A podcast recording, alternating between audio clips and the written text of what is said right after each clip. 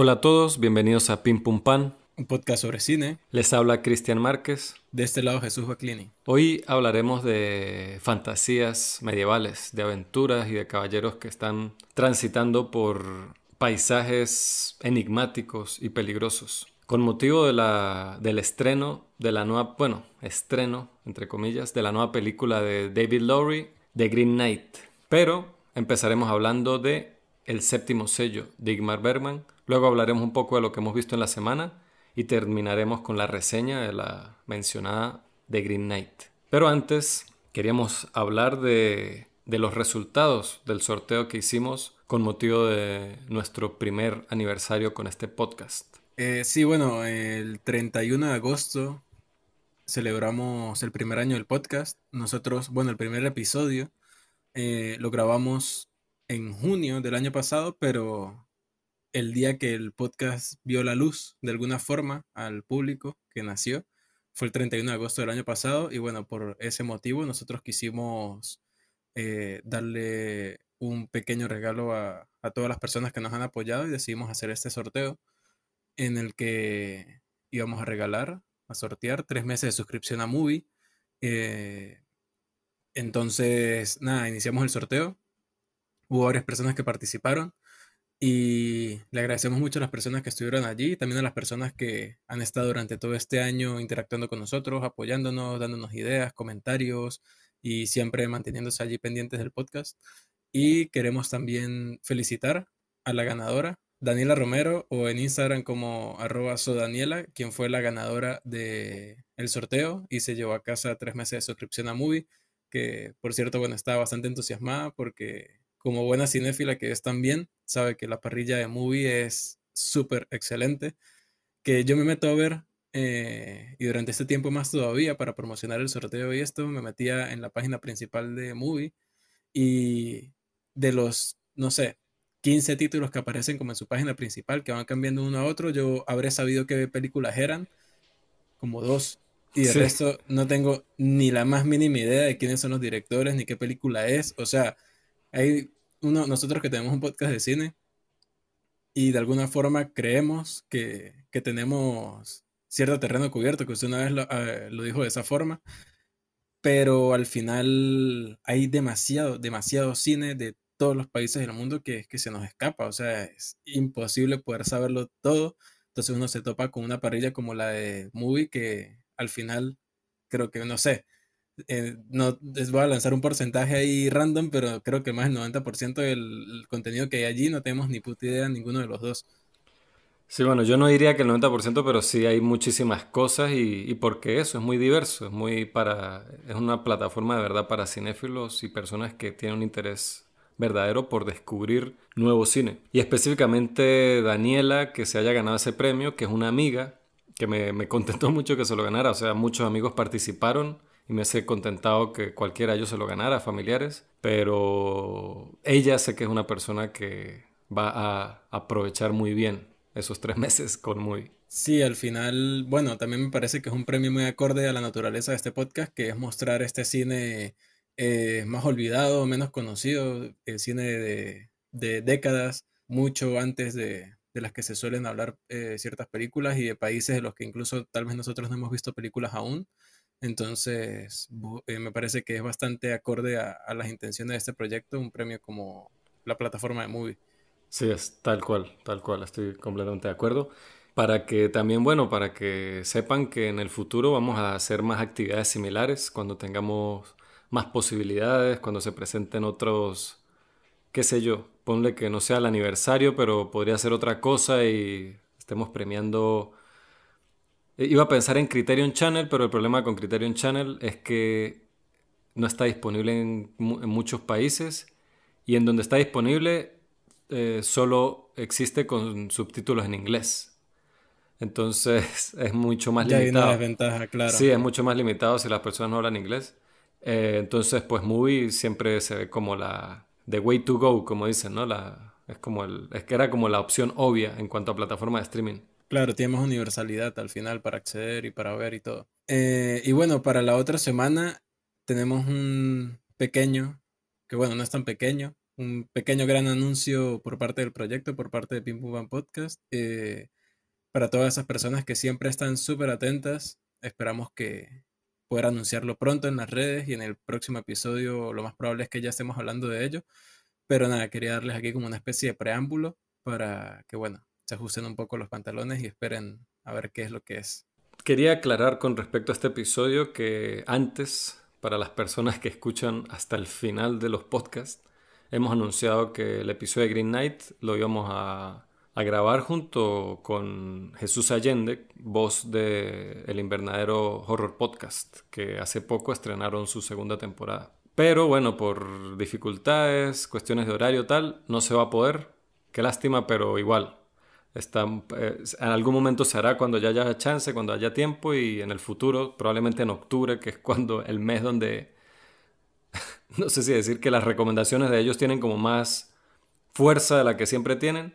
Eh, segurísimo vamos a hablar eh, con él o con los dos al mismo tiempo, pero pues hoy no se pudo.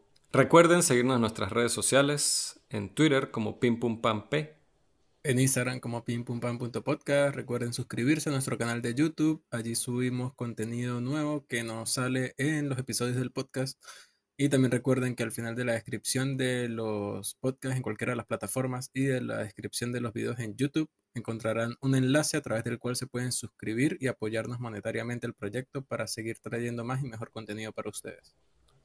También les recordamos que ambos tenemos perfiles en Letterboxd, Cristian Reymey Márquez y Jesús Baclini, así que también los esperamos por allá.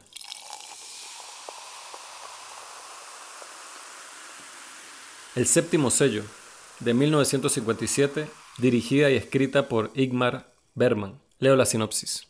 Un hombre busca respuestas sobre la vida, la muerte y la existencia de Dios mientras juega ajedrez contra la parca durante la peste negra.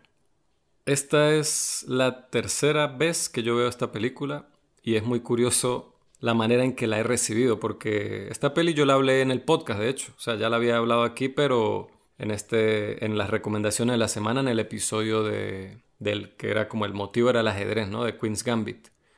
Cuando vimos de Queen's Gambit y la hablamos junto con la película de Sayata Rey, eh, Los jugadores de ajedrez. Que esa conversación estuvo muy interesante porque ambos compartimos eh, un poco también nuestra experiencia con el juego del ajedrez en la vida. Sí. Pero el punto es que yo hablé de esa película en ese momento y para ese podcast yo la vi por segunda vez, que eso habrá sido que hace poco menos de un año. Yo la primera vez que la vi estaba muy joven, tendría como 19, 20 años. Y digo muy joven como si estuviera viejo ahora, pero fue hace mucho tiempo. Y recuerdo que me impactó. Fue la primera película de Igmar Bergman que vi.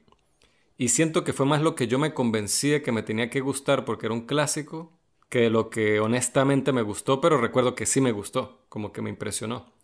Sentí algunas cosas anticuadas, sentí que se me hizo un poco lenta en partes en aquel entonces, y al final pues estaba así, usted sabe, como uno está cabeceando. Pero recuerdo que la disfruté y leí al, respecto y leí reseñas y tal, y Max Sydow y todo esto, y, fue como, como que bueno, ese fue una de esas check de las listas de películas que uno tiene que ver antes de morir, ¿no?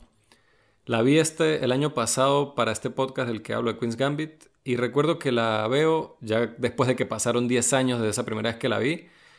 Entre esos 10 años vi muchas de las películas, si no la mayoría de las películas en la filmografía de Bergman. Me volví muy fan de él, entonces fue curioso revisitar esa película que, que es, es una de sus, no es de las primeras, pero es una película vieja en su filmografía.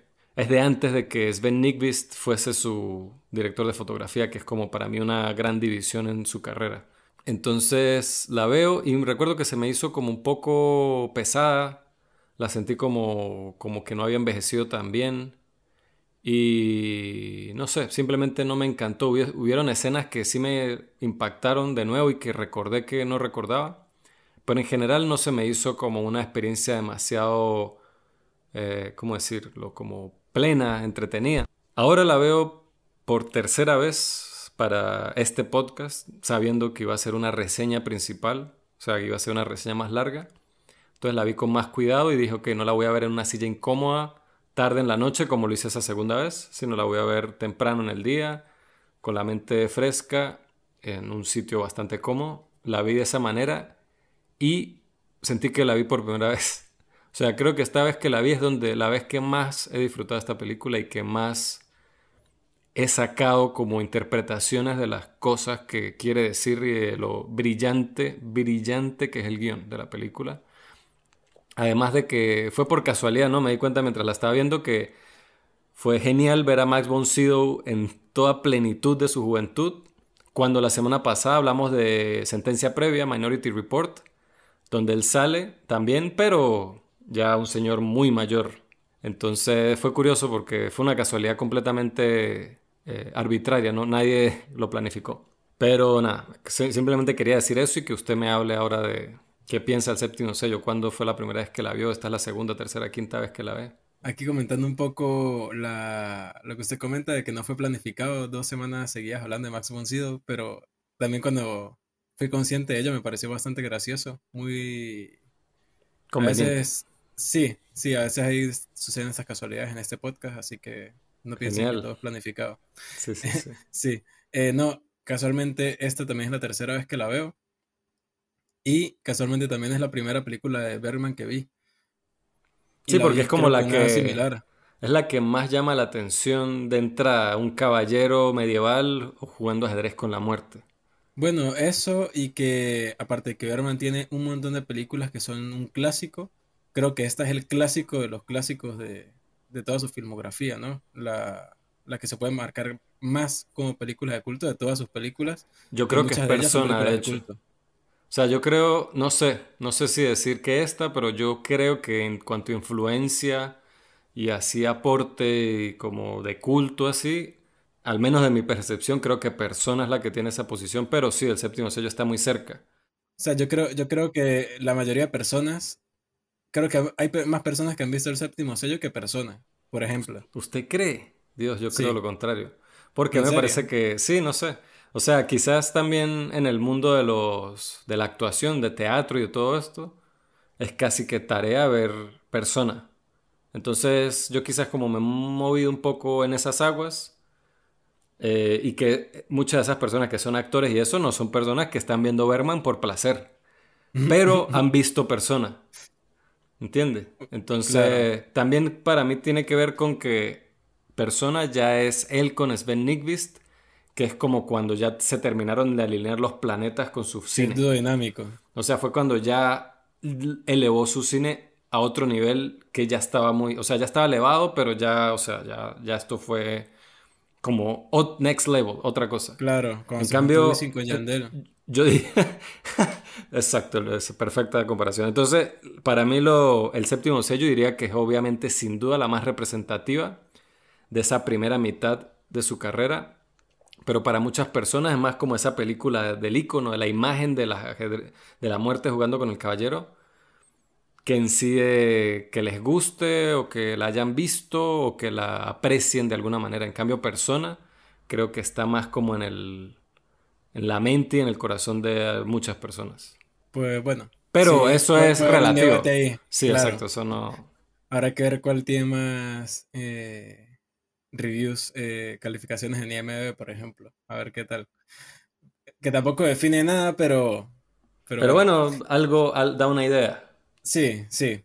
Pero el séptimo sello, aquella primera vez que la vi, que casualmente tenía más o menos la edad que usted dice, unos 19, 20 me pasó algo similar con respecto a que yo a veces hablo aquí en el podcast de películas que yo digo, bueno, es que no la tengo muy fresca, pero eh, con esta es que prácticamente la mayoría de las imágenes y de los momentos cuando recuerdo esa película, o sea, la recuerdo prácticamente completa, o sea, casi que cada momento o las cosas que suceden o los personajes, cosa que no me pasa con esas otras de las que digo que no las tengo frescas, pero me sorprende muchísimo el cómo, que también lo hemos hablado acá en el podcast, cómo el tiempo y las vivencias y las cosas, no solamente que hemos visto en el cine, sino que hemos leído, que hemos consumido de alguna forma y, como dije antes, nuestra experiencia de vida hacen que, que llegue un momento en el que ciertas obras eh, nos lleguen de determinada forma. Y esta tercera vez que vi el séptimo sello, como que me, me tocó fibras que, que no recordaba que me hubiese tocado las veces anteriores que la vi. Y me parece bastante especial por el hecho de la, carga reflexiva e introspectiva que tiene el personaje Max von Sydow desde el principio de la película y cómo lo mantiene eh, como en vilo en hora y media de metraje, porque bueno, también es sabido que muchas de las películas de Berman son súper cortas, que eso es algo que también me gusta mucho.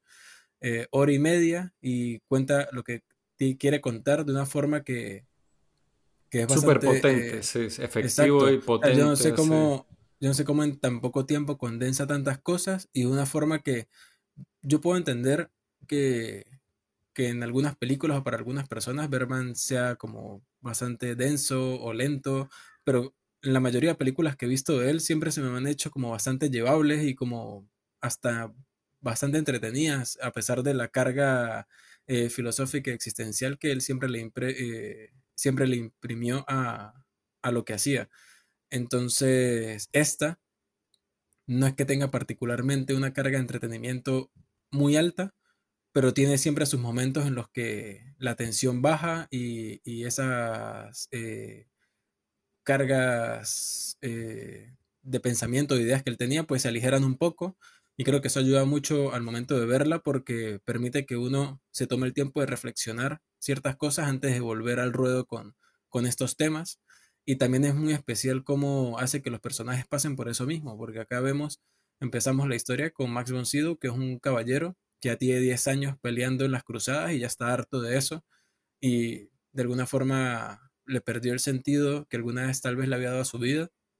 Y me gusta mucho como el primer diálogo que él tiene con la muerte cuando se le aparece, que, la muerte obviamente llega y le dice que ya es su hora y que se lo va a llevar. Y le pregunta que si tiene miedo. Y él le dice que el espíritu está dispuesto, pero la carne es débil. Y me parece como bastante potente porque al final es alguien que, que, la experiencia de vida lo ha llevado a darse cuenta de que tal vez hasta cierto punto vivir no tiene mucho sentido pero igual el ser humano por naturaleza eh, primigenia lo que quiere es sobrevivir a, cualquier costa, entonces el hecho de simplemente lanzarse a los brazos de la muerte es algo bastante complicado así lo quiera. Entonces... Van contra el instinto. un debate. Exacto, hay un debate ahí bastante interesante. Esa primera conversación entre ellos me gustó mucho. Y en general, eh, cómo están construidos los diálogos en muchos momentos de la película, me gustan bastante porque me parecen primero muy inteligentes en cuanto a, exponer los temas de lo que está hablando, porque aunque sea obvio eh, qué es lo que quieren decir, nunca se sienten expositivos. Es más como una, una reflexión eh, de un personaje o de los personajes que se siente muy sincera. Eh, puede ser incluso que algunos se sientan como ellos exclamando para sí mismos en voz alta, pero jamás se siente teatral, por ejemplo, sino simplemente son personas que de alguna forma quieren expresar lo que sienten. Y me acuerdo que usted habló, no sé si en nosotros una conversación privada o en un podcast de, la cena cuando todos están reunidos compartiendo fresas y tomando leche. Y el personaje de Max von Sydow tiene como una reflexión de ese momento en específico y de cómo él lo va a recordar y de la amistad. Que yo dije, esta cena es increíble. O sea, me, me generó una fuerza tan, tan arrecha que yo eh, hizo que por todo el resto de la película a mí se me olvidaran los problemas o las preocupaciones o la ansiedad o cualquier cosa, porque me hizo darme cuenta de eso. Al final, él tenía una carga tan pesada de, de existir y aparte de un entorno tan hostil como era estar rodeado con todo el caos que provocó la peste negra, y con estas dudas existenciales y sabiendo que la muerte le está pisando los talones. Literalmente. Y al final él logró, exacto, y al final él logró como echar todo eso a un lado en ese momento y disfrutar de ese presente, de ese aquí estoy ahora y me siento feliz. Yo quiero hablar de ese momento porque sí, o sea, yo eso lo mencioné creo que en el podcast donde hablé de la película brevemente, en el de Queen's Gambit, que esa escena me parece bellísima. Y ahora que veo la película por tercera vez, se asienta como mi escena definitiva favorita de la película, pero obviamente solo tiene el poder que tiene en el contexto de la película porque es lo que usted dice, ¿no? Es toda la, toda la duda, toda la oscuridad, toda la miseria, pero en ese, en ese momento para, ese, para el personaje de Mac von todo tiene sentido y todo está bien.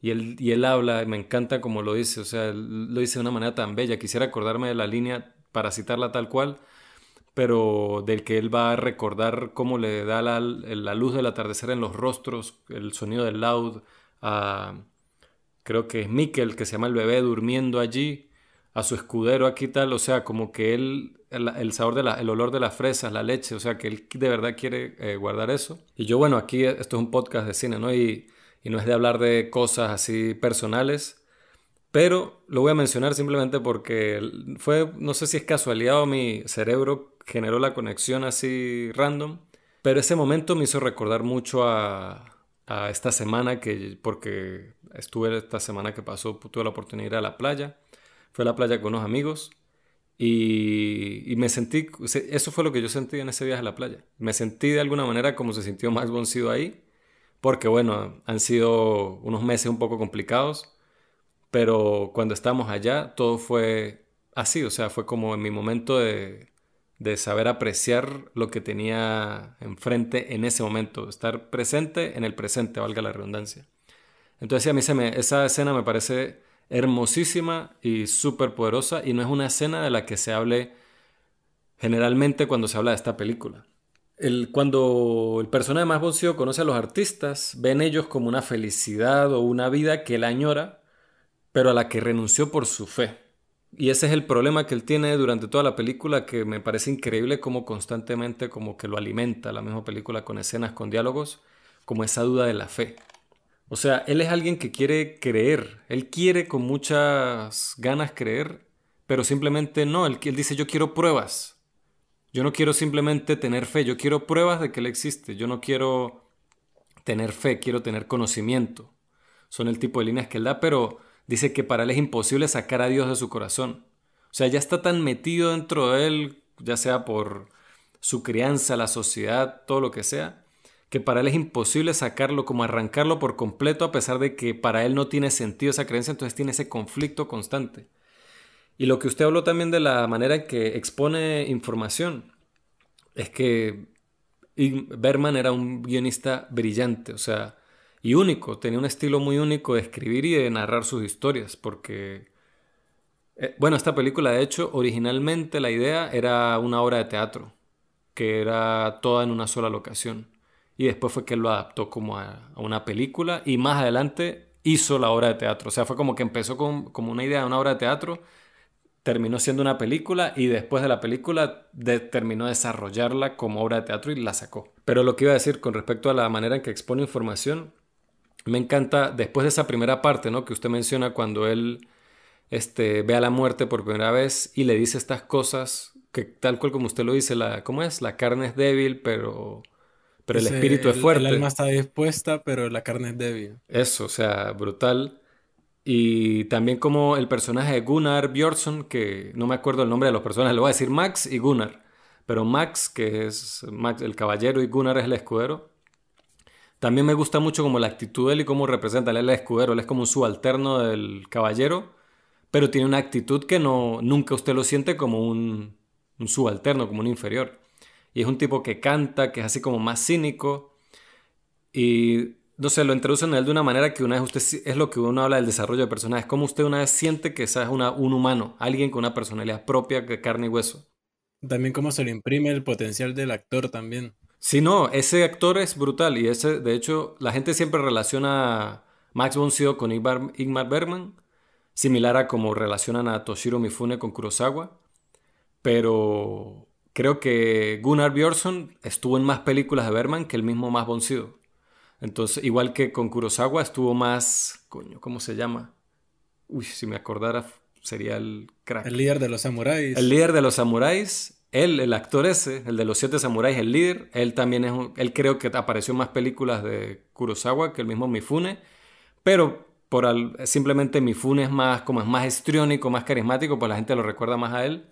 Y Max von pues porque bueno, hizo mucha fama en Hollywood. En cambio, Gunnar Björnsson se quedó en su Suecia. Pero bueno, cuando esos personajes llegan como al primer pueblo que vemos y, y entran a una capilla, por un lado Max se quiere, quiere dar como su respeto a Dios, allá ver la iglesia, tal, ve la cruz.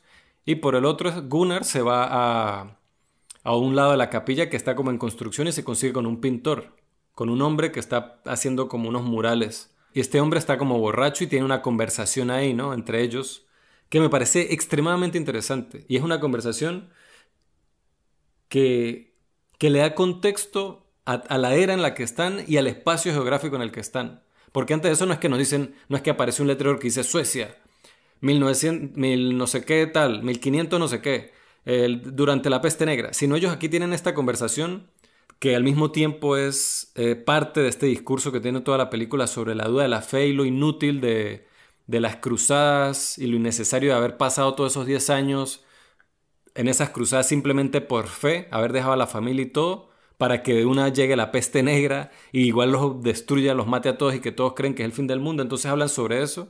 También una conversación interesante sobre el arte, porque el pintor está pintando como escenas del apocalipsis o de la muerte y Gunnar le dice, eh, eso no es bonito, a la gente no le va a gustar, la gente la asusta y el pintor le dice, y que le asuste quiere decir que no se puede pintar. Entonces tiene una conversación ahí como interesante que tiene que ver con el arte, ¿no? Y a mí me hizo pensar en gente cuando me dicen que, que por qué veo películas tan oscuras o tan deprimentes o tan lo que sea, que porque es más fácil ver películas bonitas o así como complacientes. Pero es, esa, es la versión de esa conversación, pero medieval. Entonces me pareció súper interesante entre estos dos personajes, Gunnar y el pintor, que son muy interesantes. No, y al final, al final la película está llena de interacciones así. Sí, bueno. Y es, los, y es eso, es mucho diálogo. O sea, hablan mucho, es mucho de dos personajes hablando entre ellos, como usted dice, expresando lo que sienten, pero plantea de una manera tan inteligente que, que uno se lo come con cuchara. Eso se intercala con, con el personaje más Goncido dándole respeto a la cruz dentro de la iglesia y ve a través de una ventana a un sacerdote, de una de estas ventanas así como una reja, y él se va a confesar. Y él tiene un diálogo también interesantísimo con el sacerdote, entre comillas, que resulta ser la muerte, donde cuestiona su fe, está frustrado por la ausencia o prueba física de Dios, pero al mismo tiempo no puede sacarlo de su corazón. Él quiere conocimiento, no fe, que es lo que estaba diciendo hace rato. Para la trama de la película, más adelante le cuenta al supuesto sacerdote que este está jugando en un juego de ajedrez con la muerte, pero que ya lo tiene agarrado y sin querer le da su estrategia ganadora a la muerte. Y bueno, ahí otra vez volvemos a Gunnar con el pintor. Y ellos continúan el discurso de lo que está diciendo Max, pero aún sintiéndose orgánico como una progresión de la conversación que ellos estaban teniendo antes. No sé si me entiende. Sí, sí, claro. Toda esa parte dentro de la iglesia habla sobre la inutilidad de la fe.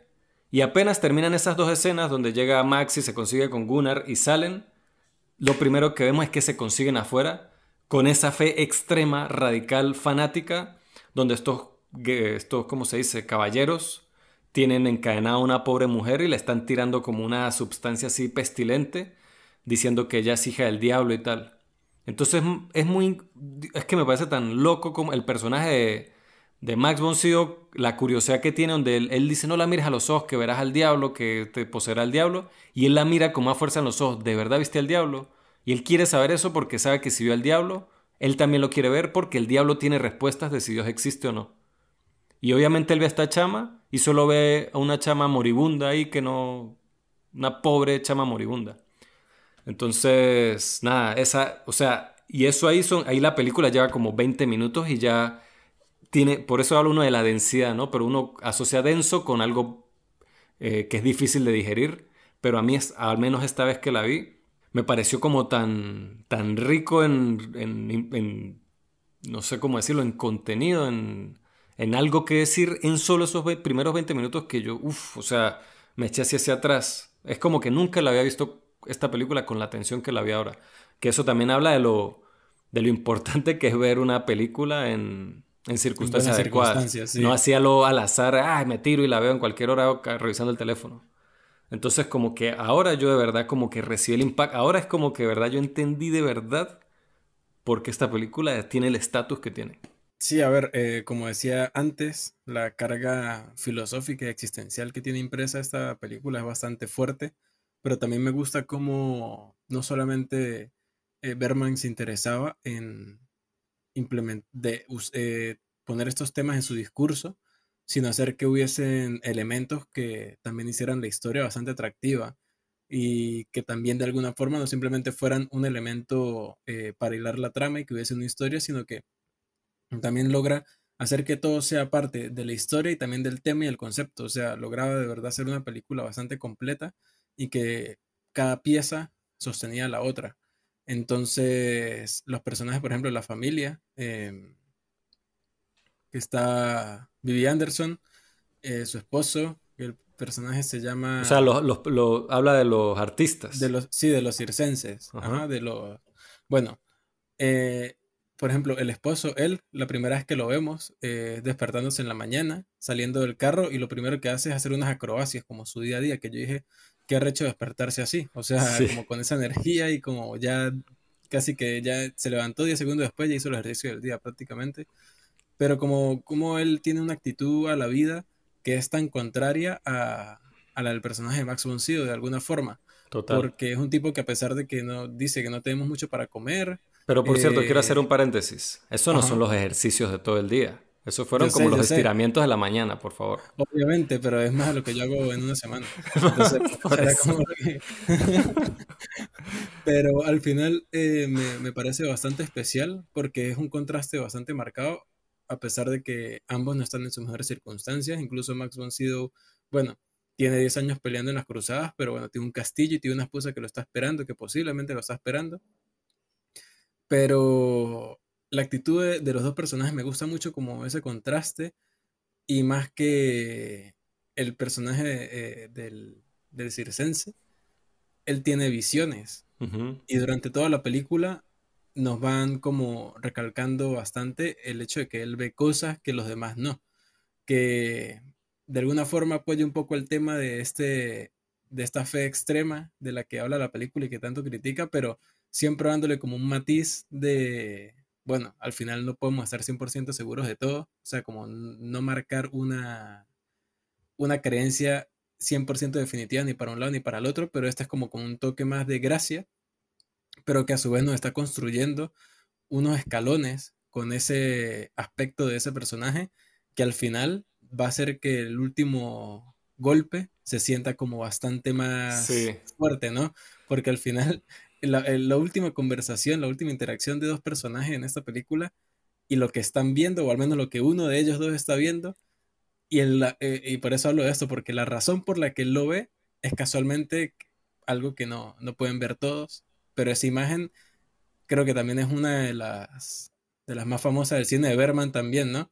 Entonces, esa construcción de esas características en los personajes me parece como especial, no solamente con él, pero él era uno de los que más quería mencionar. Sí, no, y yo que también quería que decir rápido para que si usted siga hablando, que, que esta película, a ver, no, no, se, no, necesariamente se pueden dar spoilers. Y así uno diga cosas claras de la trama, no es una película que usted, ¿verdad? Puede, se la voy a arruinar porque le conté algo específico de una parte. Voy a hablar de esta película libremente porque de verdad que no me parece que sea una película que, a menos que usted escuche, yo cite diálogo por diálogo, usted sienta, ¿verdad?, las cosas que está transmitiendo. Entonces nada, simplemente lo decía para que usted hable como libremente de esas escenas de las que, está haciendo referencia. Y, sí, esa escena del final es, o sea, después de la escena del principio en la playa, más sido frente al tablero de ajedrez con la muerte, esa es probablemente la segunda más conocida, que es como la línea del, de la montaña, el cielo y la silueta de la muerte con sus, ¿cómo se diría? Con sus con su encargo ya ahí empaquetado. Con su encargo, sí, con su, las personas así como en cola ahí bailando, no sé qué están haciendo. Que a mí me gustaría un poco indagar más, eh, pero creo que mi capacidad reflexiva no llega hasta tanto hasta allá, de buscarle como un poco la representación de cada uno de estos personajes, ¿no? sí, men, eso vamos a hablarlo porque el, los, el personaje, la, la familia de los artistas, yo recuerdo que la primera vez que la película, como a uno se la venden, es como el caballero eh, que, interpretado por Matt Boncido cuando era súper joven, jugando al ajedrez con la muerte. Entonces, cuando la película no tenía que ver con eso, yo estaba como que, ay, vamos, yo quiero ver.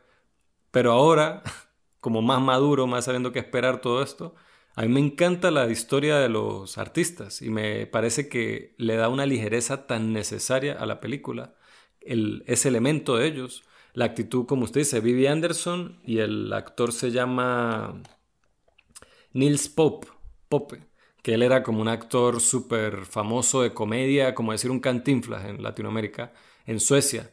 Entonces fue como muy apropiado ponerlo a él en ese como personaje de, como una especie de bufón.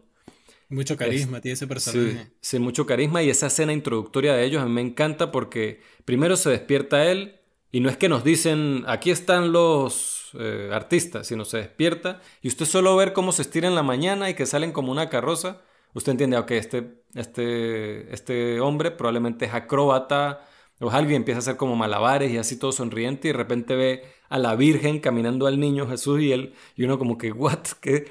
Y entonces entra y despierta a Vivi Anderson para decirle, y uno ahí de una vez, en la manera en que le cuenta la historia, que uno dice, verga, a mí me paran a contarme eso, y yo no me lo creo, pero usted ve que ella se sienta muy atenta a escucharlo con una sonrisa. Y uno dice, no, esta se lo cree todo, y al final no le cree, pero igual lo escucha con cariño. Entonces, de una vez uno entiende la relación de ellos. Ahí mismo se despierta detrás de ellos otro hombre. Entonces, ay, mira, hay un tercer hombre. Por favor, dejen dormir, que no sé qué. Entonces, una escena medio cómica. Y de repente empieza a llorar un bebé. Y entonces es tan genial como él presenta a esos personajes, cómo presenta toda esa escena. Quizás a nivel de guion yo me estoy poniendo un poco aquí como técnico.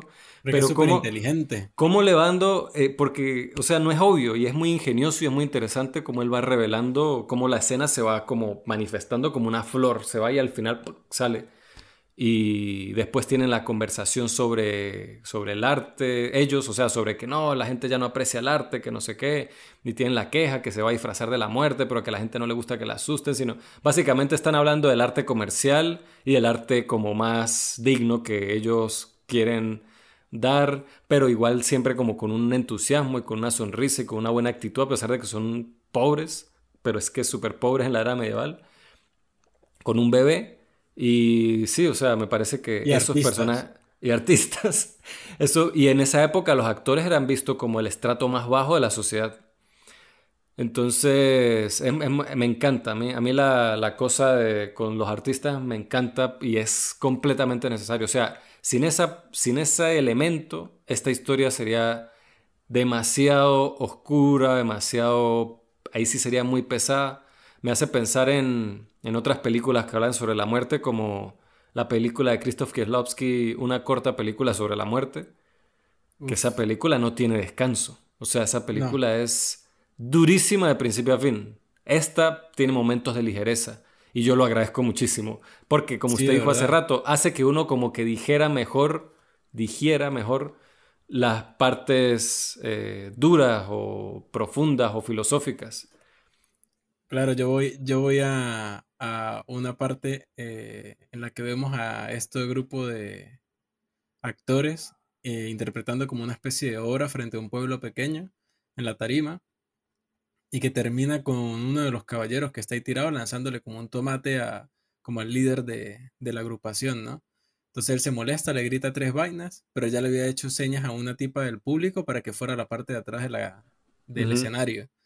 Entonces mientras él vaya como a cortejar a esta tipa, se queda Vivi Anderson y su esposo como interpretando una canción, cantando una canción que a mí al principio me pareció muy extraña, pero después me pareció tan graciosa. y los, sonidos que hacían, y no sé, a mí me hizo como muchísima gracia mientras veíamos la escena de, de este otro pana cortejando a la tipa.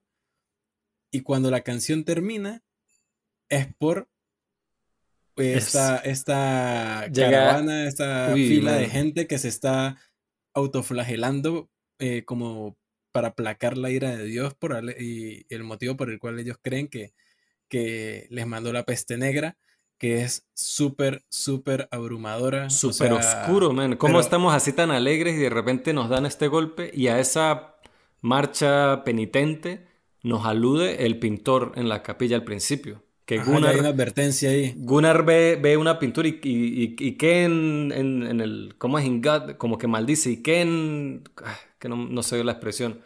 In God's name es, es esto, porque yo la vi con subtítulos en inglés, entonces. No, en sueco menos. Sí, exacto. Yo la vi en sueco con subtítulos en inglés, entonces eh, menos voy a saber qué fue exactamente lo que dijo, pero le pregunta así como con molestia qué es esa parte de la pintura donde hay como unos hombres dándose látigo y, este, y el pintor ahí le explica qué es lo que hablamos, es exposición para el futuro, pero nos lo presentan de una manera tan ingeniosa y tan interesante que usted, o sea, todos los guiones necesitan exposición, pero esto es una clase de cómo se hace. Entra, entra el, esa, y por cierto, esa escena cuando entran los penitentes, que solo ese sonido de oh", ellos así caminando, dándose látigo, las imágenes son súper perturbadoras. Eh, no sé si hay como un sonido, una campana o algo, están como con estas cosas que lanzan humo, que son como unas tiene cosas... un cántico también. como un cántico, eso, eso es lo que tienen, como un cántico así todo lúgubre. Esa escena en particular, la manera en que está montada a nivel de edición, otra vez poniendo aquí, aquí muy técnico, es otra clase, pero de edición, de montaje. Increíble. Y los, y los planos que tiene, planos muy cortos de, de momentos así de personas así como encorvadas, dándose, así como la composición de esos planos, muy brutal. O sea, este director de fotografía que tenía Bergman aquí también era un monstruo. Este, solo que bueno, con Sven Nykvist fue como que desarrollaron un lenguaje nuevo que, que cambió el cine de ahí en adelante. Pero Gunnar Fischer era también un, un, un monstruo de la fotografía, un gran, gran, gran director de fotografía. Sí, muy arrecho, muy arrecho. Y en esa escena eh, también me gusta mucho el diálogo que tiene una, porque la, la, marcha penitente hace una pausa y todos se tiran al piso, pero hay uno que queda en pie y es como esta gente que todavía existe hoy en día, ¿no? Que se para en un lugar público a, a declamar eh, eh, el amor o la ira de Dios, pero el discurso de él, que es que ese, ese personaje, esa imagen de ese personaje siempre me ha llamado muchísimo la atención, que también incluso en The Leftovers hay uno que siempre me acuerdo porque los creadores querían hacer un episodio centrado en ese personaje, pero al final no pudieron. Eh, pero lo que dice ese personaje ahí en ese momento, como quejándose de, la actitud de las personas, de que la segunda venida de Cristo, eh, de que Dios se va a vengar de los impuros, de las personas que, y se empieza a meter como con personas particulares de ahí del pueblo, a pesar de que no los conoce un coño, solamente por cómo se ven. Si tú el de la nariz no eh, sé qué, aquella porque está embarazada, tú llena de lujuria, las mujeres llenas de lujuria, no sé qué, o sea, ese, ese momento también es poderoso, ese monólogo, y, yo no entiendo sueco. al mismo tiempo. Y yo, exacto, así como muy este, déspota. Y yo no entiendo sueco, pero la manera en que ese tipo gesticula, el... o sea, como que el sueco y los idiomas escandinavos ya por sí son un poco guturales este tipo como que le, le mete 3000 a las R's y a las, no sé, como a esos sonidos así fuertes cuando, cuando está vociferando esas cosas que está diciendo. Entonces, eh, por eso es que yo siempre digo que es mejor ver las películas en idioma original. Porque la, la música, digamos, que le da a esas palabras en sueco, a pesar de que uno no entiende, uno esté leyendo subtítulos, es única. O sea, es muy, no sé, tiene como mucha fuerza y es muy este, oscuro, muy perturbador. O sea, que es muy bueno cómo buscar los momentos correctos para poner a un personaje a soltar líneas y cómo eso mantiene de alguna forma ese ritmo en toda la película. Porque acabamos de pasar por... Y también sabiendo a qué audiencia le está hablando, al menos nosotros ahorita no, sino la época en que salió la película, pero cómo salimos en un momento de comedia. Caemos en un momento casi de, de inmediato a algo que es súper oscuro y súper macabro pero luego vemos eh, una especie de justificación entre terrible y cómica hasta cierto punto de este tipo declamando esto, porque alguien que incluso luego cuando acaba esta escena, el escudero comenta como, ¿quién se va a tomar en serio esta panda de, no me acuerdo de qué es lo que dice, pero se mete con ellos, como de, ¿quién se va a tomar en serio ni siquiera a Dios viendo cómo esta gente es capaz de hacer esto y como burlándose de ellos? Entonces hay como, hay como una especie de estamos arriba, luego otra vez bajamos, luego otra vez medio subimos, entonces hay como un ritmo que se mantiene y que es muy inteligente al momento de, incluso con momentos tanto arriba como abajo, de transmitir ese mensaje que él quería construir acá con, con la historia. A mí esa parte, usted mencionaba leftovers, pero a mí el discurso ese del, tipo ese entre los penitentes, me hizo pensar en el, en el esfuerzo que ha hecho la raza humana para llegar a donde estamos, ¿no? Para estar como más cómodos, felices, porque eso es todo lo que el tipo critica de cada persona, de por la búsqueda de la comodidad y de las cosas superficiales.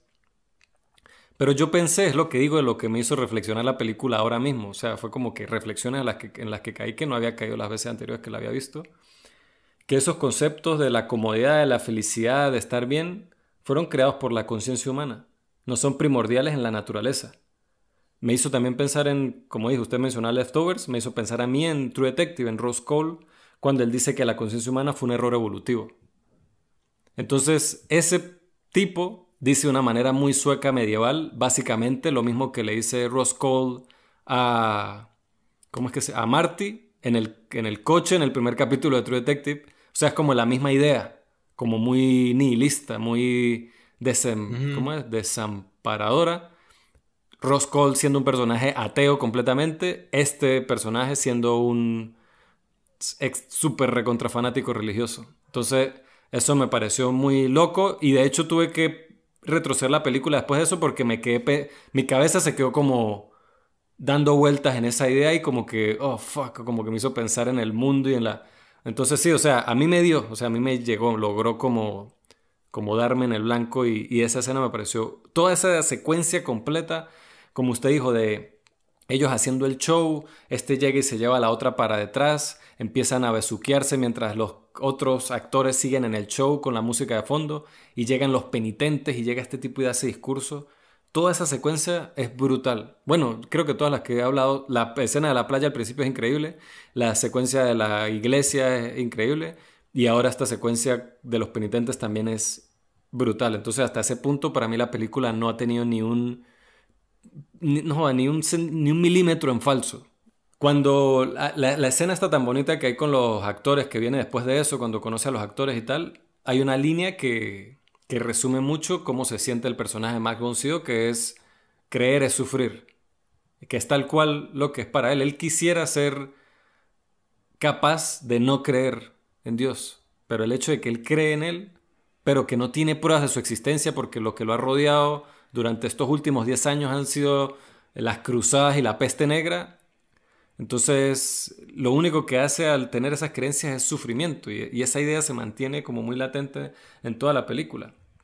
A mí también otra escena que me parece muy interesante para otra vez hablar así como una escena es cuando, cuando ellos se vuelven a conseguir con la bruja, o bueno, con la bruja entre comillas, con la muchacha a la que tiene a prisionera estos caballeros, a la que le rompieron las manos.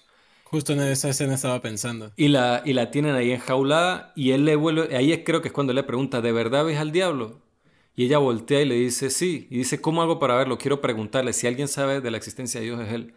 Y ella le dice, claro, lo puedes ver en mis ojos. ¿No lo ves? Y él dice, solo veo terror. Y ella dice, seguro, el sacerdote me dijo, y el caballero, y el no sé quién, y quien me golpeó y quien me torturó, todos ellos dijeron que lo vean en mis ojos. Y usted ve la, expresión, la, actuación, el rostro de más en ese momento de, de tristeza, de decepción, de, Dios, o sea, esa escena es súper fuerte, o sea, cuando... Y, lo peor es como que ella se da cuenta de que... Por, o sea, lo peor es que hasta ella se creía eso. Hasta ella se creía su propia maldición, a la propia maldición que le, ella se lo creía y es... Eso ya es como el, el, ultimátum del mensaje de la película. Uy, sí, menos, o sea, durísimo. Y usted dijo hace rato lo de la crítica hacia la fe. Pero irónicamente esta es una de las películas que el Vaticano tiene como en su lista de películas religiosas que hay que ver. Que por otro lado el Vaticano también tiene su lista de películas apócrifas, que son películas que nadie debería ver, que generalmente son películas que pues dejan muy mal parada la Iglesia Católica. Uy, pero ya va, pero estas están las que se deberían ver. Sí, bueno. Pero es que yo no entiendo. Yo tampoco, porque lo que, pasa es que ¿En qué, eh, ¿Desde qué punto de vista la vieron? Porque la... No, no, lo que pasa es que, a ver, o sea, eh, porque quizás lo ven como, porque Bergman esta película la hizo como para lidiar con esos problemas. Bergman es como el personaje más boncido. El papá de Bergman era un pastor, una cosa así. Y él simplemente, él, él, creció con todas esas creencias y todo eso, pero él pues después siendo un artista, la vida intelectual, todo esto, pues hay un conflicto de ideas que, con el que él no puede lidiar y esta película es la manifestación de ese conflicto psicológico que tenía Berman. Que imagínese que todos pudiésemos manifestar nuestros problemas como nuestras ideas, conflictos existenciales de esta manera. También, entonces en esa escena cuando está ella, él le da una pastillita. Como, bueno, una pastilla supongo que no existían las pastillas en aquel entonces, pero le da algo, unas hojas y le dice esto, esto como que adormecirá el dolor porque la van a quemar en una estaca. Y cuando la ponen así en la estaca la están viendo, y Gunnar es la primera vez que lo vemos asustado y como aterrado y como consternado por ver solo los ojos de esta muchacha aterrada viéndolos a ellos así como al fin dándose cuenta de lo que va a pasar, al fin enfrentándose cara a cara con su situación, porque hasta antes de eso ella pensaba, no, yo soy hijo del diablo, todos me han dicho eso, las llamas no me harán daño y simplemente pues iré bailándome al infierno con el diablo, pero en este ahí se dio cuenta, no, simplemente me van a quemar una estaca por nada. Entonces, uff, esa es como usted dice, es como ese, ese vaivén de, de momentos extremadamente oscuros, pero después como también momentos así de ligereza que, que Dios, o sea, es un equilibrio perfecto el que hace la película en ese sentido. Sí, a ver, a mí esa parte me pareció muy impactante porque obviamente las actuaciones de Max Boxido y de Gunnar son muy buenas, cada uno interpretando su papel y sus problemas, pero cuando ambos están presenciando como esta escena de horror, y ahí es como de alguna forma se quiebran, o sea, ambos personajes eh, se rompen ante lo que están viendo, y es un primer plano de ambos como bastante potente, iluminados por la, la luz del fuego, que es el que va a quemar a esta mujer y de fondo se ve como a los, a los guardias estos, como haciendo como sus labores, y más atrás todavía la campaña de ellos, o sea, como su compañía se está yendo, y ellos aún están ahí como no pudiendo quitar la mirada de, de esto que es tan horrible, pero a la vez tan impactante, y nada más ver la cara de ellos es, es terrible, o sea, es súper, súper fuerte, y a mí me, me, pegó bastante verlos así como tan subyugados por esto eh, tan horrible, pues. Sí, este, y a ver, lo último que quería así comentar de la película, quizás una falla, que a ver, no es una falla, simplemente algo que no ha envejecido tan bien, pero es un pequeño detalle desde mi punto de vista, es que las transiciones de sonido se sienten antiguas. Es la única crítica. Imagínense lo mucho que tengo que rebuscar para decir que esa es la crítica de la película. O sea, y es, y es perfectamente justificable porque es una película sueca de 1957. O sea, que no sé si usted vio la versión remasterizada. Sí, yo vi la versión de Criterion así súper increíble. Y, a mí me sorprendió porque hasta, eh, es una versión del 2018, o sea, la remasterización es súper reciente. Sí, sí, que de hecho los créditos son nuevos, o sea, los créditos finales no son los originales, son como nuevos, se nota así como... Sí, total. Y bueno, esta película, quizás lo debía haber mencionado al principio, una de las razones por las que las queríamos relacionar con el de Green Knight es porque, bueno, es un caballero medieval transitando como un paisaje en el que se consigue con distintos personajes y situaciones que como que alimentan mucho las, eh, el discurso y las padencias como existenciales que tiene este personaje principal, al mismo tiempo que se consigue con, con este gran ente sobrenatural con el que se tiene que enfrentar en un punto clave de la película. En este caso es la muerte con la que juega ajedrez y en The Green Knight, ya hablaremos más adelante, pero es el caballero verde con el que se Ambos conocen de alguna forma su inevitable destino cuando emprenden este camino. Exacto. Eh, que era lo último, ya último, último, es que una cosa que yo no, si no agarro, si no termino de agarrar con respecto a esta película, el séptimo sello, es que al final tenemos a este personaje femenino, que es una mujer que Gunnar rescata que probablemente iba a ser, no sé, violada, asesinada y después iban a robar eh, sus pertenencias. Eh, el que él mismo le dice, yo pude haberte violentado y no sé qué, pero mira, al final estoy como de buen humor. Tal, sí, que es muy horrible. pero que, bola este pana. Sí, sí, pero bueno, imagínese el, el, contexto, la situación en la que están, o sea. Obvio. Este, pero no es que justifique nada de eso, ¿no? Pero... Pero así fue. En la época, así fue, exacto, así fue. Eh, ese personaje nunca habla y lo único que dice es al final, cuando la muerte se enfrenta, porque él le dice cuando al fin gana la partida de ajedrez, le dice, la próxima vez que nos encontramos, me llevaré tu alma y la de todos tus amigos. Entonces, cuando está con todos sus amigos, que bueno, es el grupo de gente con la que está viajando, está esta mujer que no ha dicho ni una palabra, da un paso al frente, se arrodilla ante la muerte y le, y le dice, está terminado. Eso es lo único que dice y yo lo que me hace pensar es que probablemente es una referencia bíblica. Como el título del séptimo sello es una referencia bíblica que pues la película abre con, con esa cita a la que pertenece esa frase del séptimo sello. Yo creo que esta última frase que dice ese personaje debe ser algo, algo también relacionado con eso, pero yo, ese personaje para mí nunca como terminado de interpretar que qué juego, qué, inter, quiere, qué representa en la película porque estoy seguro de que no es nada arbitrario. Ha terminado, es lo que dice. Bueno, o sea, que bueno, sí, sí, sí era es, eso, sí. Es la idea, es como que sí, sí. está listo, básicamente, es listo, hasta aquí llegamos, es el fin, terminó. Pero lo dice con una sonrisa, como que... Ah, Yo creo que es como al fin eh, llegamos a, al final de este viaje, no sé. De esta tortura que es la vida, pues, algo así, de este viaje tan difícil y tan tortuoso que fue la vida, porque estamos hablando de, lo, de la crisis existencial de, de Mike Boncido, de Gunnar, de todos estos personajes, pero imagínese en ese mundo cómo habrá sido la vida de una mujer pobre en una granja sola, en ese, en ese periodo tan oscuro. Entonces, ella probablemente recibe la muerte, a diferencia de todos los demás, con una sonrisa. Bueno, ahora que lo pienso así, es como que, wow, sí tiene como una fuerza, obvio, era eso. Increíble, más, más increíble todavía. Lo bueno de hablarlo aquí en el podcast. Sí, lo bueno de, de, hablarlo. Pero nada, a ver, no tenemos que recomendarla. Esta película es un clásico de clásicos. ¿Se recomienda sola? Se recomienda sola, hay que verla. O sea, Igmar Bergman es uno de los cineastas más importantes de todos los tiempos. Esta es una de sus obras más importantes y más representativas. Revisé en IMDb y sí es la que tiene más votos que persona, como 20.000 votos más. Entonces tienen que verla, los que no la hayan visto. He conocido personas que conocen de referencia esta película, que incluso he visto muchas otras pelis de Berman, pero que simplemente le han hecho el quite porque les parece fastidiosa, aburrida, no sé qué.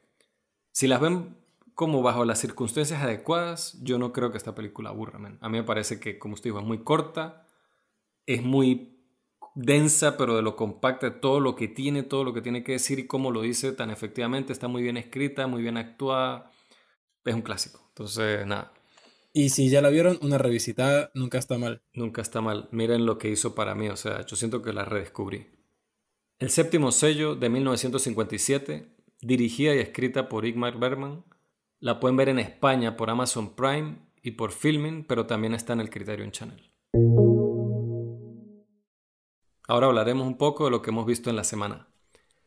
Esta semana obviamente pues me hubiera encantado ver más cosas, aventuras arturianas y caballeros viajando eh, en algún tipo de misión. Eh, Willow es una que se me viene mucho a la mente, además de que fue una de las inspiraciones directas para David Lowry con The Green Knight. Pero vi esta otra película que es muy interesante, que bueno, no como dije al principio, no pudo acompañarnos nuestro amigo Jesús Allende, pero vi la película con la que ellos iniciaron la segunda temporada de su podcast, el Invernadero Horror Podcast, que fue La Nue, o en español La Nube, del 2020, dirigida por Just Philippot, francés, seguro lo masacré. Leo la sinopsis. El negocio de una granja de langostas de una madre soltera no va nada bien. Ella descubre por accidente que la sangre los hace prosperar y hace todo lo posible por ocultar ese secreto. Ya solo con esta sinopsis, este, ya solo por esta tan What? Solo por esas... que es una recomendación de Eso iba a decir, o sea, solo por esa sinopsis es como que, ok, típico. Pero yo no había, yo no había leído la sinopsis sino hasta, hasta hace unas horas cuando estaba haciendo el archivo para, para el episodio, ¿no? Yo vi la película en cero, simplemente por ah, la, la recomendación de ellos y la empecé a ver. Además de que escuché su podcast al respecto, que como siempre es impecable desde mi punto de vista, al menos en cuanto a lo que tienen que decir de la película seguramente voy a tener muchas opiniones que van a estar como influidas por cosas que escuché en esa conversación, que los invito a que la escuchen porque ellos hablaron ampliamente y en detalle de cada elemento de esta película, que es una película que sé que varias personas han visto, a algunos les ha gustado, a otros no tanto, pero definitivamente da de qué hablar. Algo que también me pareció gracioso, que creo que ellos lo comentan en el episodio, es que esta, eh, eh, es muy apropiado que esta película sea la que abre la temporada del invernadero porque está llena de invernaderos. O sea, el personaje protagónico tiene tres invernaderos llenos de langosta y más adelante construye más y entonces ya incluso tiene que cortar árboles y todo para ubicar tantos invernaderos. También quiero aclarar que estas langostas no se confundan con langostas con el crustáceo rojo del mar, sino con estos como especie de saltamontes gigantes de la plaga, ¿sabes? La, de la plaga egipcia, estas como grillos gigantes que vuelan y se comen las siembras. Sí. Entonces ella tiene como esta granja de langostas donde lo que hace es que, no sé, como que las tuesta, las muele y la vende como alimento. Entonces al parecer como que 100 gramos de, de langosta tienen como que dos veces más proteína que 100 gramos de carne de res, una cosa así. Es como lo que dicen. en Ah, la película. verga. Pero bueno, yo la empiezo a ver viniendo la recomendación de, de mis amigos expertos en horror y yo no siento mucho al principio la- el elemento como de horror, al menos así obvio, ¿no? Es más como un drama. Es esta madre que tiene esta granja en la campiña francesa, tiene a sus dos hijos, este, está hasta el tope de trabajo, no le está dando, las langostas no se reproducen, no, no comen agua, no toman agua, no comen lo que ella les da de comer. Al- de- la, hija, deprimidas. la hija se está frustrada en ese lugar. Entendemos que el padre de la familia murió, que no entiendo muy bien las circunstancias, que yo creo que sí las aclaran en la película, pero ahora mismo no las recuerdo. Pero el hecho es que, bueno, está esta madre sola, con sus dos hijos. El hijo es como, es más pequeño y es como indiferente ante las situaciones, así alegre y chévere. Pero la hija sí se ve que como que ya no aguanta estar como rodeada de langostas, como la estar atrapada en ese pueblo y tampoco aguanta hacer el reír de los- sus amigos en la escuela porque es la hija de la loca de las langostas. Que ese personaje la hija es muy interesante porque tiene un carácter extremadamente impredecible, fuerte y explosivo y hace cosas demasiado locas durante la película, así como caerse a golpes o, o romper, o sea, es así como muy, ah, como, eh, ¿cómo se dice? Iracunda. Eh, pero bueno, avanza la película y yo como que, ok, esto es como un drama, vamos a ver cuál es el elemento de horror, se llama La Nube, hay langostas, me imagino que en algún momento se van a escapar y se van a comer todo. Entonces, qué sé yo, piensa uno en películas como Los pájaros de Hitchcock y tal, que son como muy peliculeras, ¿no? Que está bien, pero el, el tono que tiene la película al principio, sobre todo hablemos, qué sé yo, la primera media hora, no es para nada ese, o sea, es como un drama, así como muy con los pies en la tierra, que tiene estas langostas, entonces me hace pensar cómo va a ser esa transición de, de, ser esta película como tan seria sobre estos problemas que tiene esta mujer, esta madre, a convertirse de repente en esta plaga de esas que, no sé, esas langostas que pasan y hay un gato y queda el esqueleto del gato, ¿sabe? Como esa exageración que ya es como más ficticio, cómo lo van a, cómo va a pasar esa transición. Este, pero también pues estaba la cosa de que no veía como ese toque, digamos, toque que tienen las películas que ellos me han recomendado, que todas han sido súper duras y súper difíciles y súper así como que, oh, perturbadoras, hasta que hay una escena donde ella está por el exceso de trabajo y el estrés, ella está con las langostas y se desmaya y se da un golpe en la cabeza, típico así golpe que cae y queda la pantalla en negro. Y ella se despierta un rato después y ve que se hirió la mano, como que se rompió la mano y la cabeza, y donde hay sangre, las langostas están pegadas ahí como comiendo, y ella se ve en la herida, se quita las langostas, y ahí inmediatamente tenemos una escena que, ah, ok, sí, aquí ya veo la recomendación de mis amigos del invernadero. Un close-up de la herida abierta y ella sacándose, no sé si son larvas o son como patas de langosta de la herida así, pero con una pinza que uno como que, oh my god, me hizo acordarme que ellos la mencionaron, mencionaron esa película en su reseña, que fue una peli que vi gracias a ellos, que Dios, o sea, fue durísimo, que la vi para el podcast que grabamos con Alejandro, de Dance Mapo, la de En mi piel. No sé si usted recuerda la conversación de esta mujer que se obsesiona con ella quitarse pedazo de piel. Ah, Que usted dijo que parecía una precuela de rock. eso, exactamente. Esa película, verga, sí, exacto.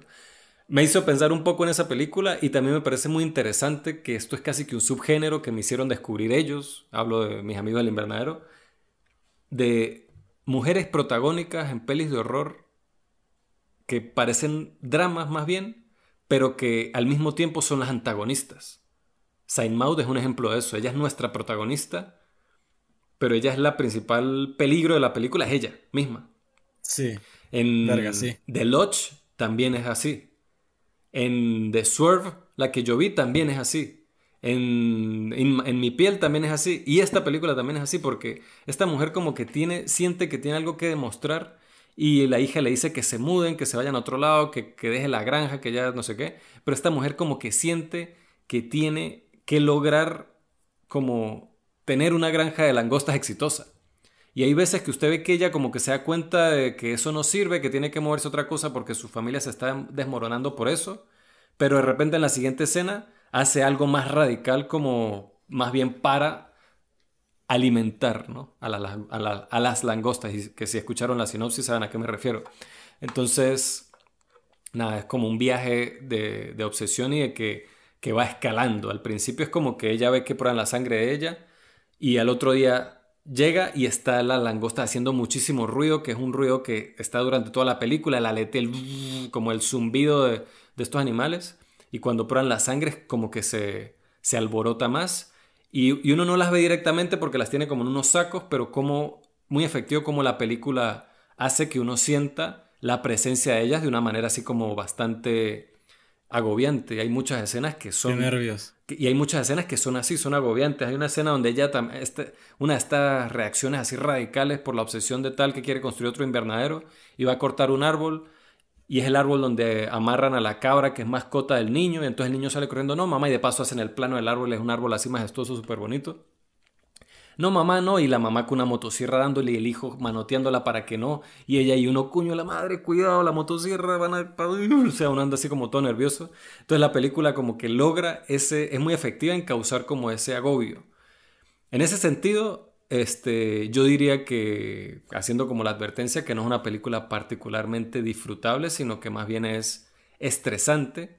Pero voy aquí con mis críticas de la película, porque me parece que tiene cosas muy buenas, pero no, se no termina de dar resultado para mí toda la película, porque sí se me hace que se alarga al principio en cuanto a lo que entiendo que está construyendo la, como la dinámica de la madre con la familia, pero a mí se me hizo, a mí me cansó un poco y estaba así como que esperando que la, que la historia se moviera, que me mostrara qué estaba pasando y cuando empezó ya a moverse, cuando ya vemos que son básicamente langostas vampiro y todo esto, igual la película mantuvo cierto ritmo. Entonces, me gusta el hecho de que no sea como un género específico porque no es una película de terror de frente, pero tampoco es un drama, es como un mix. Pero quizás si la veo una segunda vez, ya sabiendo a lo que me voy a enfrentar, la disfruto más. Pero me cansó la película en varios momentos y creo que al final, como dije, cómo irán a hacer esta transición, no me parece que la hicieron demasiado bien. O sea, siento que la manera en que se movió la película era para que el tercer acto funcionara de otra manera. Pero el tercer acto es como si hubiese sido el tercer acto de Los pájaros de Hitchcock. O sea, no fue, no fue como con toda esta sobriedad que había manejado la película, sino sí se volvió como esta película en el, el invernadero mencionan como clase B, así de el ataque de las pirañas o el ataque de las abejas, o se volvió como eso. Y entonces, sí, no sé, siento que no supieron cómo resolver eso. Pero sin embargo, me parece como otra entrada muy interesante a como estas nuevas propuestas de horror, que ya no son nuevas, es como la manera en que se hace el cine de horror ahora que me encanta, que, que es como más eh, alegórico, ¿no? Es como más hablando de otras cosas, como tratando temas sociales y personales. Este, también pensé un poco en The Babadook, por el, tema del luto, porque también está el luto encima de esta familia por la pérdida del padre. Pero en general me pareció bastante interesante y una película que nunca hubiese visto si no fuese por recomendación de, ellos. Y al final, eh, a nivel estilístico, por ejemplo, ¿siente que si hay una mano de autor detrás o se siente como más genérica? Qué bueno que menciona eso porque Que, que, lo iba a mencionar y se me ha olvidado. El, el director es primerizo, es una ópera prima, y en ese sentido está muy bien. Me parece que las actuaciones son muy efectivas. La actuación de la niña, como iba antes del tercer acto, yo tengo muchos problemas con el tercer acto de la película, pero la actuación de la niña me gustó mucho y de la actriz, la madre también, y hasta el niño, o sea, me pareció muy convincente. El estilo es como digo, es como muy sobrio, es como muy un drama pero yo creo que algo que me hubiese ayudado a creerme más el, tercer acto tal cual y como es y a, medida que se va desarrollando la película no me cansara tanto, fuese que quizás que hubiese un poquito más de, de énfasis en ciertas cosas de manera visual, porque está grabado de una manera muy como un drama muy con los pies en la tierra, así muy tradicional, y eso está bien, es un estilo, pero quizás para a mí me hubiese ayudado mucho como algo más estilizado, sería la palabra, no sé cómo decirlo, como, como un estilo así como un poco más obvio, más para esta película de horror, que todas las películas que mencioné, Saint Maud, The Lodge, eh, En mi piel, todas esas películas tienen así como un estilo visual bastante propio. El estilo de esta película me parece que es bastante eficiente, efectivo, pero no me parece nada así que me haya encantado. Pero la disfruté. O sea, ahí es una película que puedo recomendar. De verdad que si la ven, recomiendo muchísimo que escuchen el podcast de El Invernadero Horror Podcast porque ellos de verdad tienen una conversación súper interesante al respecto y son solo como 40 minutos. Entonces, nada. La nube o en francés La Nube la pueden ver en España en Movistar Plus, pero creo que está en otros países o estuvo en Netflix. Accesible ahí. Sí. Yo, de las cosas que vi esta semana, aunque sin querer queriendo, metiéndonos por los caminos eh, medievales, no lo busqué, la verdad, pero terminé viendo The Witcher, Nightmare of the Wolf o The Witcher, eh, La pesadilla del lobo del 2021, dirigida por Kwang Il-han. Leo la sinopsis. Huyendo de la pobreza para convertirse en brujo, Besemir mata monstruos por monedas y gloria pero cuando surge una nueva amenaza debe enfrentarse a los demonios de su pasado. Eh, esta es una propuesta que, que, está aprovechando Netflix, como tiene los derechos de The Witcher, ya hicieron la serie, quieren como buscar ampliar más este universo. Entonces, por ese lado, esta película se siente como mucho que es parte de algo más grande. Pero a pesar de eso, no se siente que falle como película, porque muchas veces se hacen eh, precuelas o spin-off que, buscan eso mismo, ampliar un universo o ampliar una historia, pero que se siente que, necesita mucho de esta historia principal o de estos otros recursos para poder sostenerse. Y en este caso, yo creo que en la mayoría de aspectos no lo necesita, porque yo la vi sin haber visto la serie de Witcher y sin haber jugado ningún juego. Y la verdad es que me atrapó bastante, aparte de que tiene un aspecto visual muy, muy, muy bueno que yo mientras la veía un poco me recordaba en cierto punto a, sobre todo el diseño de los personajes o la forma de la animación, a Avatar. Y cuando terminó la película, que aparecieron los créditos, que bueno, me fijé más al final que al principio, no sé si al principio sale, eh, está, la animación está hecha por estudios Mir, que fueron los que hicieron la leyenda de Korra. Entonces ya por mm. ahí había algo que si de alguna forma mi subconsciente logró conectar entonces, por el aspecto visual, la animación, cómo pintan los escenarios, este juego de, de, acabado de fondos que se siente más como de concept art junto con eh, animación y personajes en 2D, me pareció una combinación espectacular, me gustó muchísimo. Desde el minuto 0,2 ya hay, se nota lo R de, de la película lo que sí siento. Ya, eh, pero explique, eso, ¿a qué se refiere con eso? Bueno, eh, sangre, violencia, demonios, más adelante desnudos demoníacos, entonces ya, ya se pueden imaginar un poco. Pero la verdad es que me gustó bastante porque, bueno, yo soy muy fan a, las historias de fantasía. Eh, me gusta mucho cuando crean universos así. Y bueno, acá no es que ahonden mucho como en el tipo de magia que, que hacen, pero bueno, usted alguna vez, no sé si en el podcast lo llegó a hablar, pero recuerdo la conversación, incluso lo mencioné hace rato que le estaba comentando un poco por encima, de como el tipo de magia, ¿no? Los mecanismos de la magia en The Witcher. Y acá no lo explican, pero la forma en cómo se utiliza o en cómo se ve me parece un punto a favor, me parece como bastante llamativo. Me gustaría como andar más en ese mecanismo de la magia, sobre todo porque aquí están contando la historia de de Besemir, que tengo entendido que en la serie de Witcher es como una especie de tutor o acompañante de, del personaje principal, de Henry Cavill. Entonces esto es como una especie de, de spin-off de él, esta película. Y mm. muestran un poco el cómo él llegó a convertirse en un brujo, en un Witcher. Y la forma en cómo lo muestran, o sea, como ese proceso, es muy perturbador, es muy oscuro, es bastante ah, oscuro. Y la película tiene un discurso muy cool, que es como este odio que se pasa prácticamente de generación en generación eh, entre especies, pues, que creo que hace una, buena alegoría al, al, momento actual que vivimos, bueno, con todos los problemas raciales, con los problemas de nacionalidades, con todos los problemas con las personas de Medio Oriente, que también está bastante fuerte eso hoy en día. Entonces, creo que tiene un buen concepto a nivel de, de discurso respecto a eso, bueno, con todos los conflictos que ha habido entre los magos, entre los brujos, con los elfos, con los humanos, entonces, que no es nuevo, porque no es algo nuevo que se toca en esas historias, pero la, la, la, la importancia que le dan sin hacerlo obvio me pareció bastante inteligente y me gustó mucho.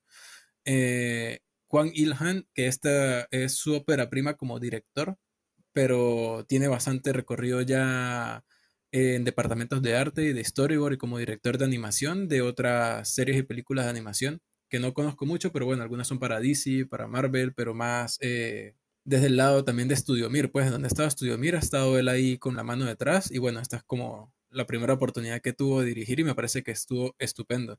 Lo único que sí podría criticarle a la película es, bueno, en sí parte de su naturaleza y no le he hecho la culpa, y es que sí siento que es una historia que en ciertos puntos se sintió algo apresurada, pero bueno, eh, al final, como dije antes, es un spin-off precuela, entonces por ese lado se puede entender, pero aparte es muy corta, dura una hora 23. Yo puedo entender que una película con esta calidad audiovisual no es para nada barata, sobre todo viniendo de un estudio con cierta trayectoria ya, pero creo que con una hora 40, una hora 45, eh, ciertas eh, transiciones de un momento a otro pudieron haberse sentido como menos apresuradas, pero en general me pareció una muy buena película para personas como yo que les guste mucho eh, como esta historia de fantasía medieval, que hablan de temas importantes, pero a la a veces tiene como un tono despreocupado y sin embargo cuando tienen momentos serios son bastante serios, con una calidad visual de animación súper buena, un muy cuidado y con una propuesta audiovisual también bastante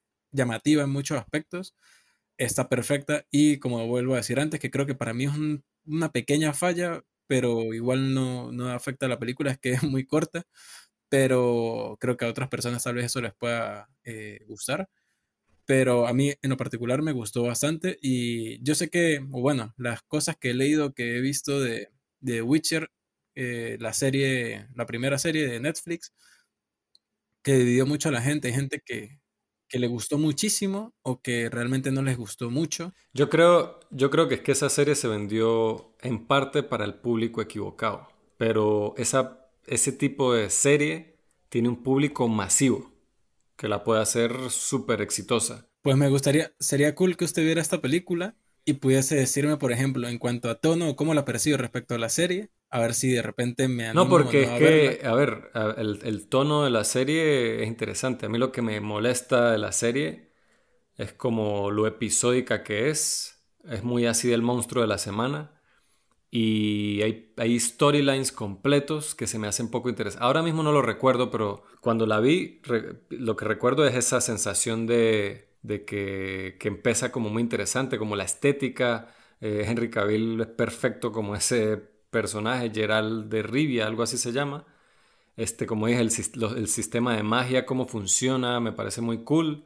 Cómo él pelea con la espada es increíble, a pesar de que eso, la, el, qué sé yo, el 80% de las peleas de cool de Henry Cavill pasan en el primer capítulo y después uno se queda esperando y no, casi no hay.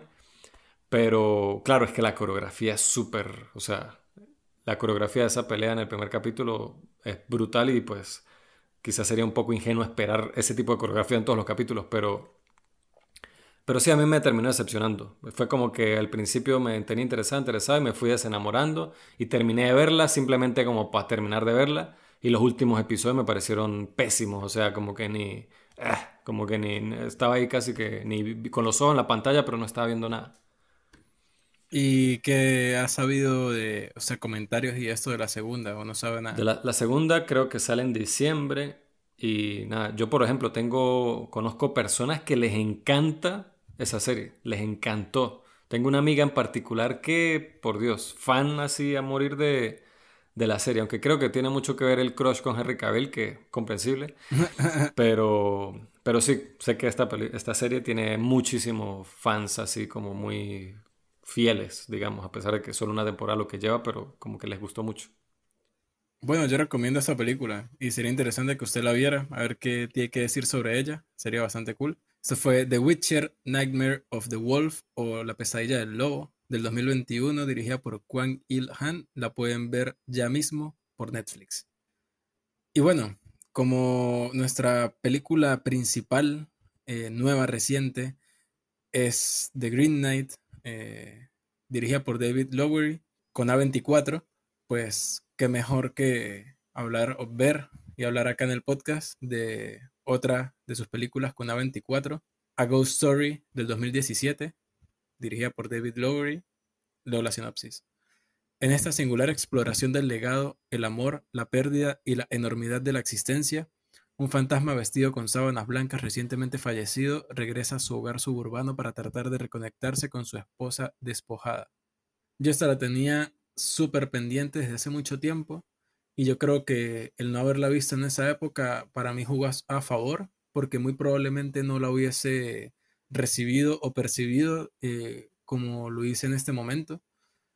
Y siendo que es una de esas películas que en un primera instancia uno termina de verlas y mm, yo, al menos yo quedé como un poco pasmado y no sabía muy bien por dónde agarrarme en mi mente a, a pensarla y a repensarla, pero pasaron los días y yo tenía como muchas imágenes en la mente y como bastante revuelto un poco mi interior con lo que había visto, pero al final resulta ser una de esas eh, películas que marcan un discurso muy bonito a pesar de lo, de lo triste que es y sobre todo por la forma en cómo David Lowery lo muestra o decide mostrarlo porque yo creo que el guion de esta película había sido muy corto. De por sí la película es corta, dura hora y media, pero el guion tuvo que haber sido súper corto por el hecho de que el planteamiento audiovisual es bastante pausado. Hay momentos en los que simplemente pasamos minutos viendo una misma escena que no cambia, pero eso me hizo reflexionar mucho en un aspecto de esta película que me parece muy importante y es el tiempo. Y en mi reflexión creo que llegué a la conclusión de que hay dos formas en las que él manifestó eh, eh, el tiempo en la narrativa. La primera es que tenemos tomas, como dije antes, muy largas, muy pausadas o en las que eh, no cambia el plano y realmente a veces puede haber o no acción, pero es indiferente. Lo importante es como el tiempo que nos tomamos en estar en este momento y en este lugar viendo esto o viendo nada pasando. Entonces habla un poco de, de paso del tiempo lento. Y también el otro aspecto es los saltos en el tiempo que hay en, la, una película que me pareció bastante eh, particular. No recuerdo haber visto algo así antes, pero me pareció muy inteligente también para la naturaleza de esta historia. El tener unos planos tan largos y que nos hacen como esperar atentos a qué sucede o qué va a suceder, junto con unos saltos en el tiempo que cada vez se van haciendo como más enormes, ¿no? Y que a mí me agarraron bastante por sorpresa. Yo nunca me esperé que esta película primero que fuera a mostrar diferentes épocas de un mismo lugar y no solamente, y que fue lo segundo que me agarró por sorpresa, de forma lineal, sino de forma circular. O sea, tomando el tiempo no como algo eh, lineal, que está, el pasado está atrás, estamos en el presente y el futuro está adelante, sino de una forma eh, circular que al frente o atrás podemos tener el presente o el pasado o el futuro y da igual recuerda bastante a Rival y a, los, a la forma en cómo estos aliens perciben el tiempo y que de esa misma configuración es que nace su particular forma de expresarse, su lenguaje, de que ellos el tiempo lo ven como algo, eso, circular y no es lineal, cosa que yo no esperé que esta película mostrara y que vuelvo a decir, me agarró muy por sorpresa. Entonces, bueno, no sé, Kristen tendrá algo más que decir de esta película, sé que no la tiene tan fresca, pero de momento mientras vuelvo a organizar mis ideas, eh, no sé qué piensa de ella. Yo sí la vi cuando salió. Este, de hecho, creo que fue la película que me hizo a mí como más, como poner en mi cabeza a A24 como, como alguien, algo particular, porque muchas veces uno ve las películas y empieza y empieza, y aparecen los logos y tal, y uno como que no le presta mucha atención, pero esta fue la película que yo veía más como la cara, o sea, para mí la cara de A24 era el fantasmita este. Esa era como mi, mi representación del tipo de películas que ellos estaban dispuestos a hacer. A ver, yo esta película la consideré una de las películas más importantes del 2017. Creo que en cuanto a la manera en que empuja la narrativa cinematográfica o la manera en que se puede hacer, eh, se puede narrar algo de manera con el con el cine, esta peli este, estuvo en el borde de lo desconocido, explorando cosas al borde de lo desconocido.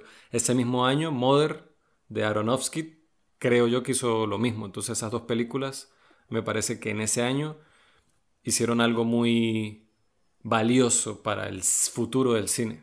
Tremendo año, man. Ahora, ya pensando en sí en la película, recuerdo que mis amigos cinéfilos, todo, oh my god, que qué increíble, que la amo, que es lo máximo, que es la mejor película que he visto en toda mi vida.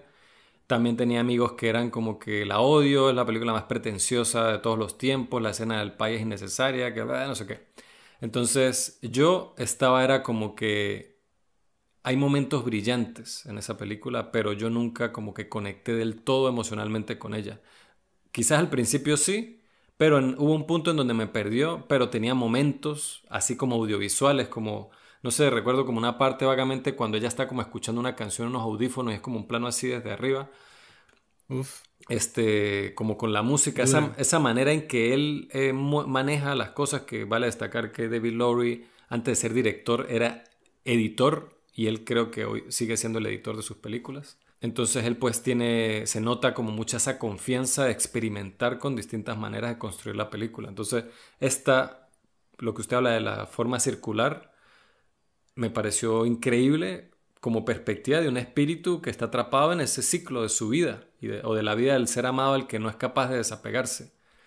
Entonces, porque obviamente un espíritu, un ser sobrenatural, un, un fantasma, no va a experimentar el tiempo y el espacio de la misma manera que lo hacemos los seres vivos, ¿no? Igual esto es algo también especulativo, supongo, porque eh, no somos fantasmas ni conozco a ninguno que me diga, pero esa manera en que él, estructura la película y cómo la narra a mí me pareció increíble.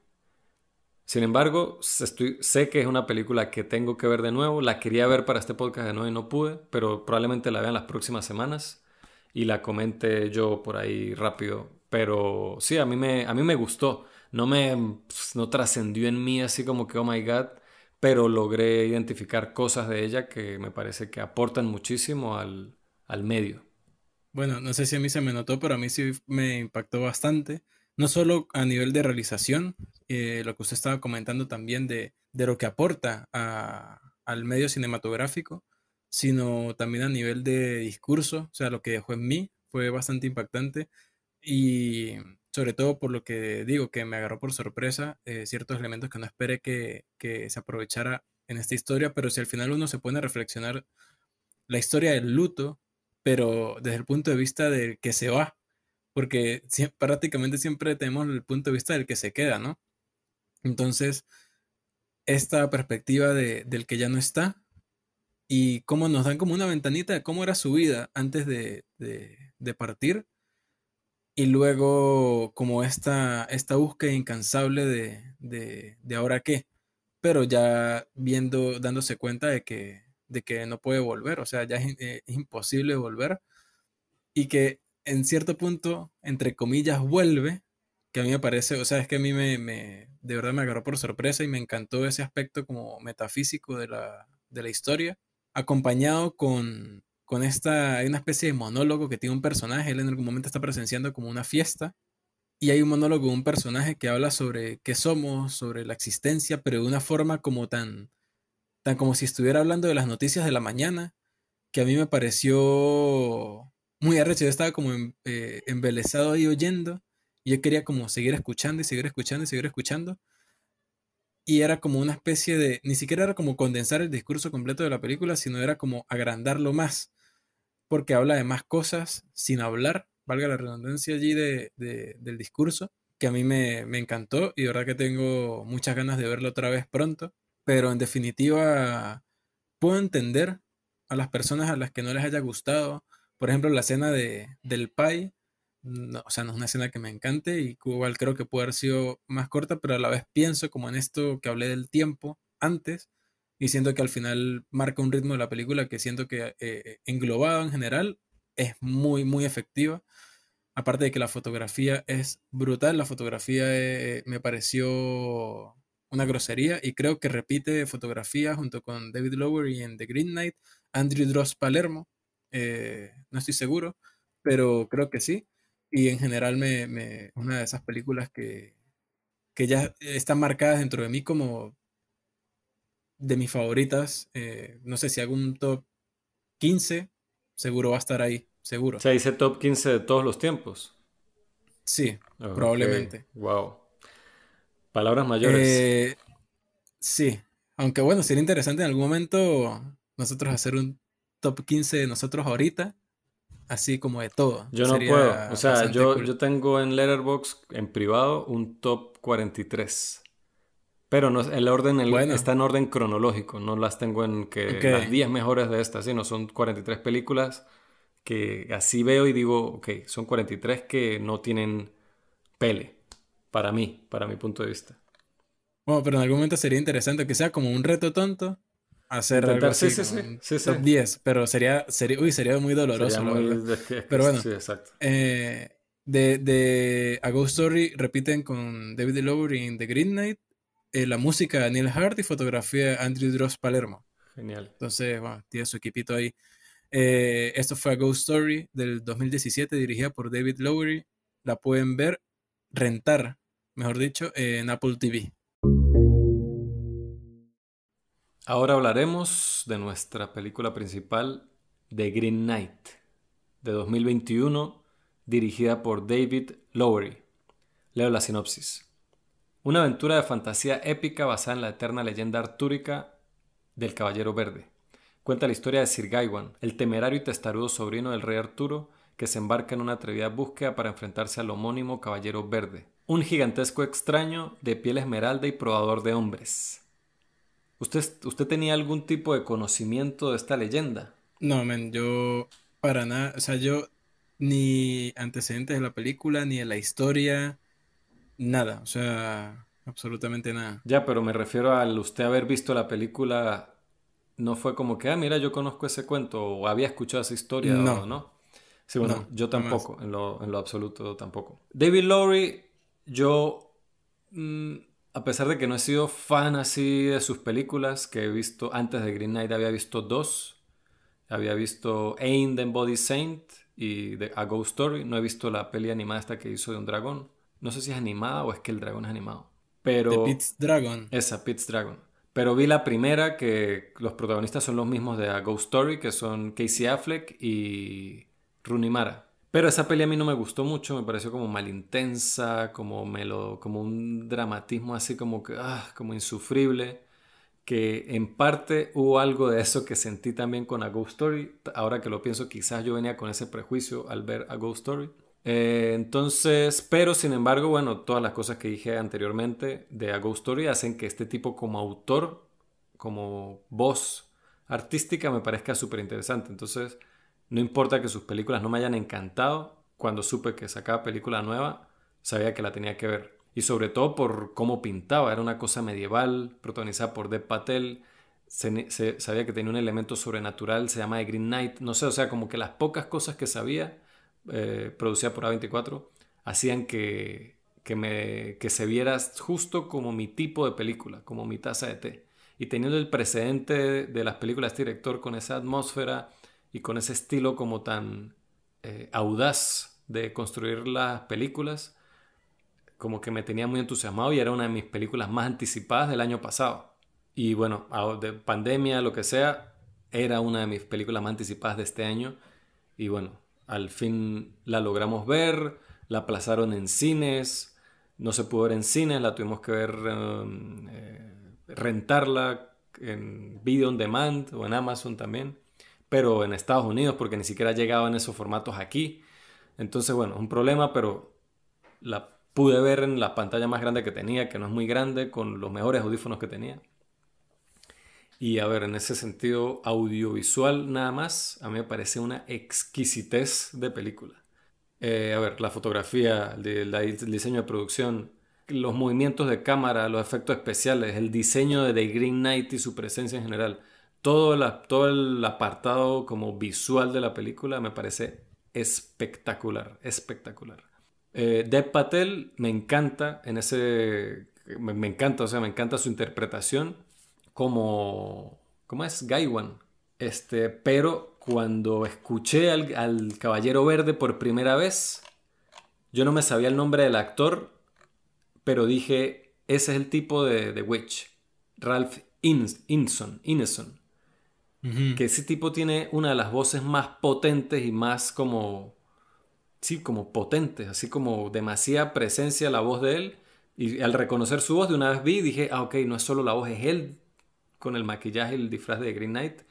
Me encantó también la representación de él y que hayan escogido a este actor que me encanta y que creo que, que es un poco infravalorado, pero que últimamente ha agarrado como papeles así como más icónicos. Hizo el padre en The Witch, en Game of Thrones él es uno de los eh, caballeros de sal de Pike, este, y aquí hace al caballero verde.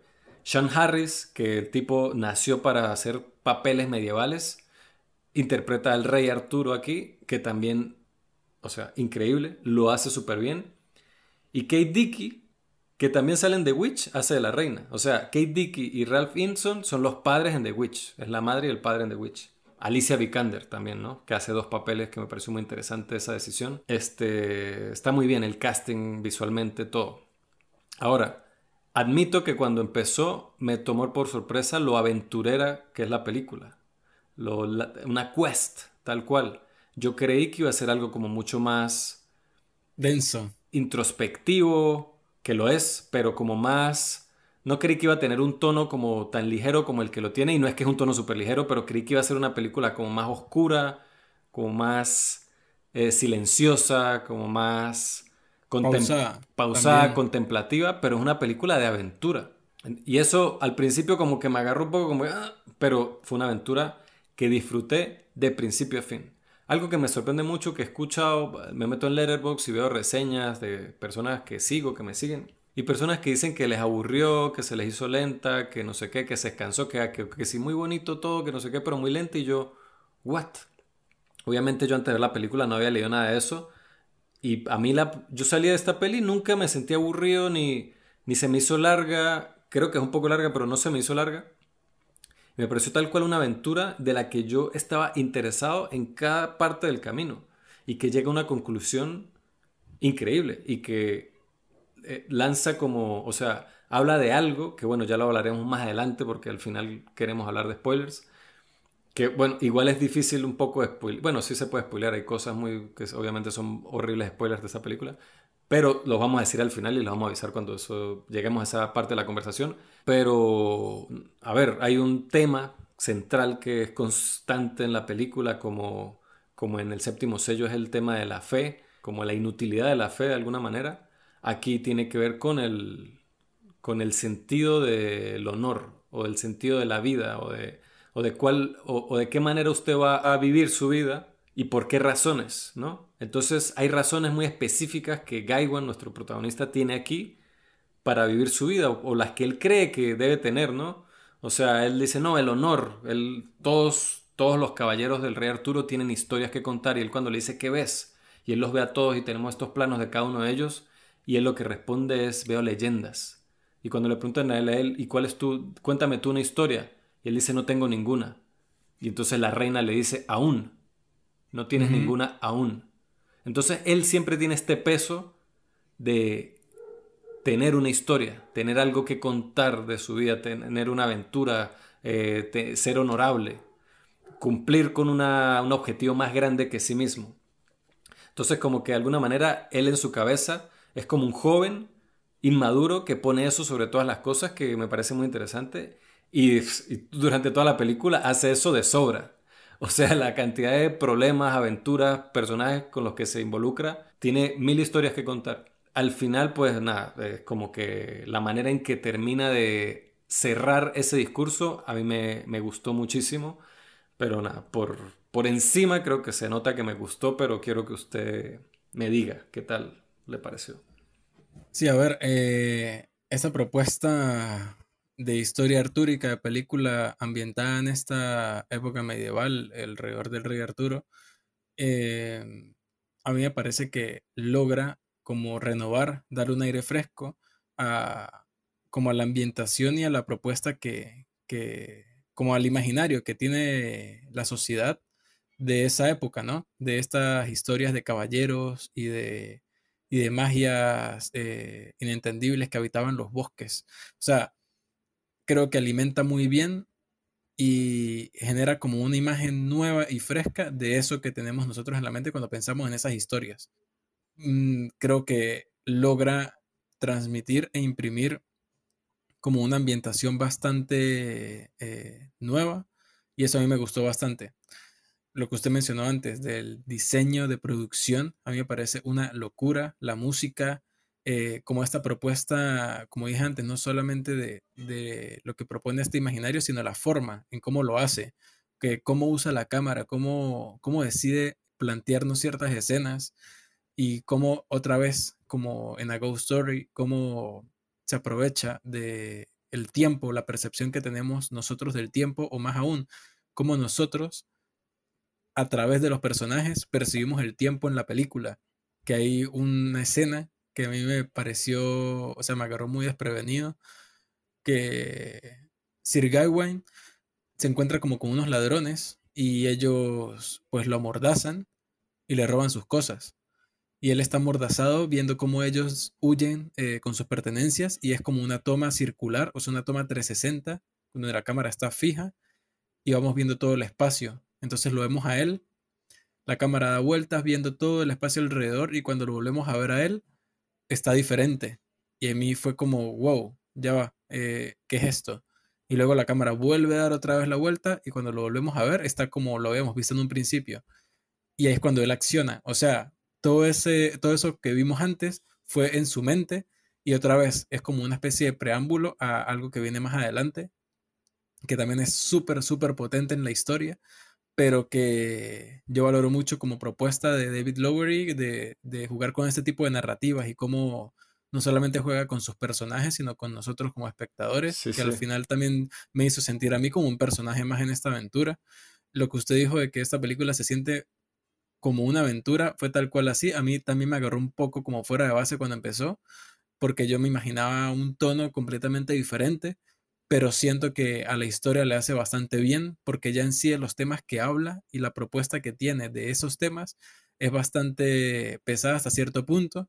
Entonces tener un protagonista así como bastante joven, con este espíritu del caballero de irse a la aventura, como no sé, con el pecho y la frente en alto, eh, me gusta bastante porque igual se siente muy real, ¿no? O sea, cuando conocemos al personaje de Gawain, del personaje de Patel, es un tipo que cuando la primera vez que lo vemos está dormido, lo despiertan con un baldado de agua, se, o sea, se nota que estuvo bebiendo la noche anterior y es un tipo que simplemente eh, no tiene ninguna responsabilidad encima. O sea, es alguien que, que el único peso que tiene es exactamente el no tener ningún peso. O sea, lo que a él le pesa es que no tiene algo que le haga valer su nombre, no tiene ninguna carga, no tiene eh, nada que llevar sobre los hombros. Entonces, cuando él sale de, de, esta ciudad, ya luego de haber pasado todo lo que pasa, que incluso, bueno, ese primer encuentro con el Caballero Verde, él se muestra como con esta actitud, que al final creo que es también lo que va a suponer de alguna forma el fin de su viaje como termina. Porque cuando yo estaba viendo esa escena, yo, yo ya sabía, o sea, la forma en cómo, se, cómo el Caballero Verde presenta su reto ya dejaba en claro qué era lo que él realmente tenía que hacer. Y cuando toma esa actitud como tan, tan agresiva, yo dije, mierda, la cago. O sea... Sí, sí, porque es un muchacho, es un muchacho así como demasiado con ganas de demostrar algo, o sea, de una manera así como inmadura. No, y mire dónde estaba. Estaba rodeado por eso. prácticamente todos los miembros de la mesa redonda. O sea, estaba el rey ahí, que el rey mismo le dio la espada. O sea, al final es bastante contundente su acción y, bueno, eh, el asumir las consecuencias eh, es lo que lo lleva a esta aventura que a mí me parece, a mí me encanta. Cada uno de los parajes, de los escenarios, de los encuentros que él tiene, a mí me pareció increíble uno detrás del otro. A mí también, y, y bueno, yo tengo como una teoría de la cual quiero hablar, pero bueno, cuando lleguemos a la parte de spoilers, tal vez un poco más adelante, voy a plantearla eh, para quienes vieron la película y a ver, Cristian, ¿qué, qué, qué, piensa de eso, pero no sé si usted tiene alguna teoría de algo, si la quiere hablar ahorita o... No, yo pues sí, podemos hablar más cómodamente con, en los spoilers, pero podemos ir rápido a esa, en esa dirección si quiere, cerramos aquí la, la conversación sin spoilers. A ver, a mí me gustó mucho la película, o sea, fue algo muy distinto a lo que me esperaba, pero me gustó lo única que es De hecho, es difícil compararla con otra cosa. Puede ser que sea así, una película arturiana sobre un caballero que va en una misión, pero esa historia con esta propuesta narrativa audiovisual yo no la había visto. No sé si alguien nos puede en los comentarios, lo que sea, decirnos de un ejemplo de algo así, ¿no? Pero a ver, a mí me, a mí me, se me hizo eso como muy, muy fascinante. Es como era como que me hizo constantemente estar queriendo saber qué iba a pasar y con qué otra cosa se iba a conseguir él y que, o sea, están los gigantes, está la chica, el fantasma que necesita su cabeza, están los ladrones. O sea, cada, cada paso de la aventura es interesantísimo. Para mí lo fue interesantísimo y no solo eso, sino la manera en que nos lo muestra visualmente. La, a mí particularmente la, la secuencia de los gigantes, yo no le puedo dar ninguna interpretación así súper intelectual, pero a mí me encantó toda esa secuencia. Me, causó como una cosa como que, wow, como una majestuosidad, una cosa como muy, muy loca, así como muy visceral. Que también ahí voy otra vez a lo de estos comentarios y cosas que he leído de que dice como reseña así como que qué onda con esos gigantes y tal y yo como que o sea what? o sea yo no entiendo como que en qué mindset en qué configuración mental la gente se pone a ver una película así cuando ya ven lo que le están presentando desde el principio como para decir eso como una crítica ¿entiendes? o sea está bien que diga uy qué loco pero lo dicen como algo negativo como que esto porque no lo entendí porque es algo muy raro es negativo entonces me, decepciona un poco como en las audiencias, pero estoy seguro de que esto es, También leí una reseña por ahí que decía, ha nacido una nueva película de culto. Y yo estoy completamente de acuerdo. Igual que a Ghost Story. Estoy completamente de acuerdo. Igual que a Ghost Story. Esta película puede ser que no le encante a todo el mundo, pero va a tener a personas muy apasionadas con respecto a ella y va a inspirar a otra a que se hagan más películas como similares, creo yo. Sí, eh, eh, eh, yo no logro catalogarla. O sea, creo que son películas difíciles de catalogar. Y, por ejemplo, con esa escena de los gigantes, a mí también me encantó muchísimo. Y tampoco es que vayamos a encontrar una interpretación profunda o adherida así a la narrativa que uno diga, no, es que esta escena representa esto, aquello, lo otro.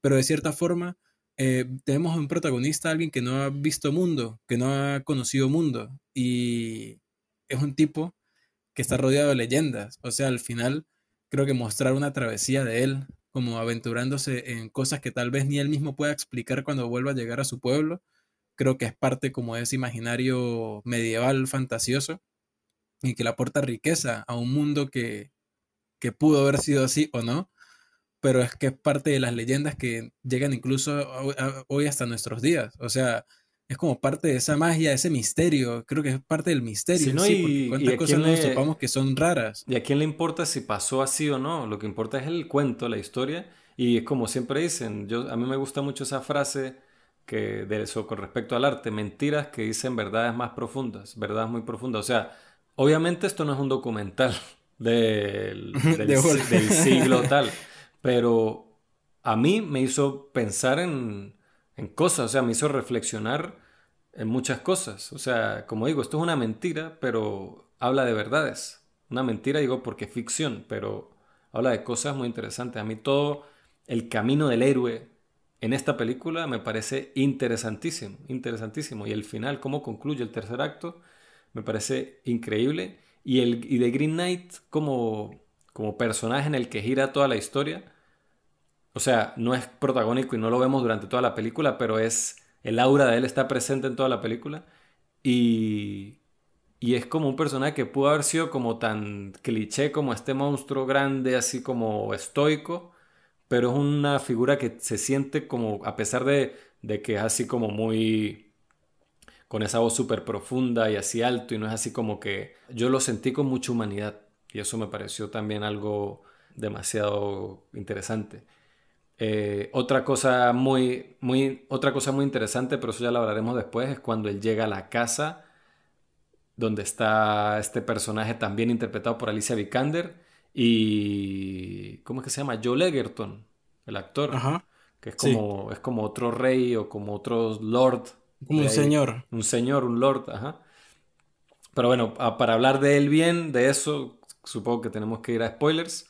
Pero a ver, yo por así sin spoilers, yo la recomiendo muchísimo, me encantó, me pareció que es una película de aventura como las que no se, como de las que ya no se hacen, pero con muchísimo de cosas nuevas, ¿no? Entonces hay una mezcla de, de algo nostálgico que me hizo sentir con películas que veía más de niño que entre esas Willow, combinado con, con toda esta nueva propuesta audiovisual y narrativa que le da muchísima frescura y la hace muy interesante.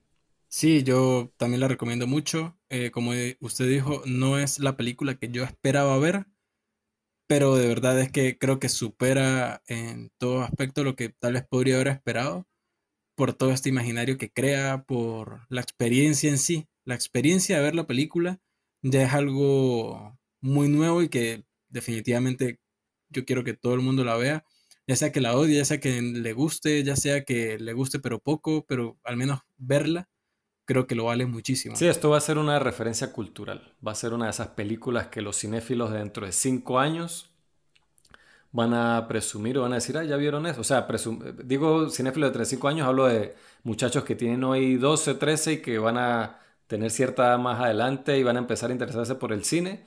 Esto va a ser lo que, algo como para lo que a mí fue, qué sé yo, Transpoiting o Fight Club o Requiem for a Dream, que eran como estas películas de pocos años antes de, de mi tiempo, de yo estar como online con las cosas cinéfilas, que, que estaban así como muy en boca. Estoy seguro de que esta y A Ghost Story va, va a ser eso. Pero bueno, no sé si usted tiene algo más que decir. Eh, no, yo creo que tengo más ganas de abrir la sección de spoilers. Dele. Entonces, Advertidos, a partir de ahora mismo empezamos a hablar de, de Green Knight con spoilers. A ver, ¿usted qué, quiere soltar ahí? Él cuando llega a la casa de, este hombre y el hecho de que Alicia, el personaje del Lord este, el personaje de Joel Egerton, que se llama... Lord. Lord, tal cual, no... Sí, es King, Queen, Lord, si no tienen ningún bueno, él y cómo se llama el personaje de Alicia Vikander ahí. The Lady. The Lady. Bueno, a mí eso me pareció muy interesante la actitud de el Lord, de Joel, Joel Egerton. Este, y a mí me hizo pensar, spoilers, ¿no? Ya advertí que estos son spoilers, que ese tipo era de Green Knight. Que él era, que él era como esa prueba que tenía de Green Knight. Como, como que hay, desde que él entra a esa casa es donde empieza esa prueba de él con el Green Knight, que al final de la película le dice, well done, y le dice, o sea, le dice como una frase que, que había dicho el rey al principio. Entonces, eso también me hace pensar que todo lo que vimos es simplemente una historia que le contó, que empezó a contar alguien cuando el rey pidió que le contaran una historia. Porque justo cuando él dice, cuénteme una historia, alguien tiene algo que contar, ¡pum! Se abre la puerta y entra el, el caballero verde. Pues men, a ver, cuando la primera vez que aparece el, Caballero Verde es un montaje entre eh, Sir Gawain en su interacción con el rey y la reina, que le están pidiendo que cuente una historia, y a su vez estamos viendo escenas de su madre haciendo como una especie de ritual con otras brujas, se debe suponer, escribiendo una carta. Ellas están invocando, ellas están invocando al Caballero Verde en ese momento. Exacto. Entonces, eh, y, si uno se pone a, notar como ciertas cosas, por ejemplo, más adelante cuando el zorro que acompaña a, a Dev Patel en gran parte de su travesía, él le habla. Y esa voz es... Eh, claro, resulta ser la madre.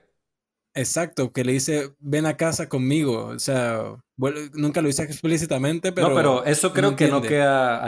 eso es súper... Para mí es bastante explícito que el zorro es la madre de él. Eso no hay ninguna duda.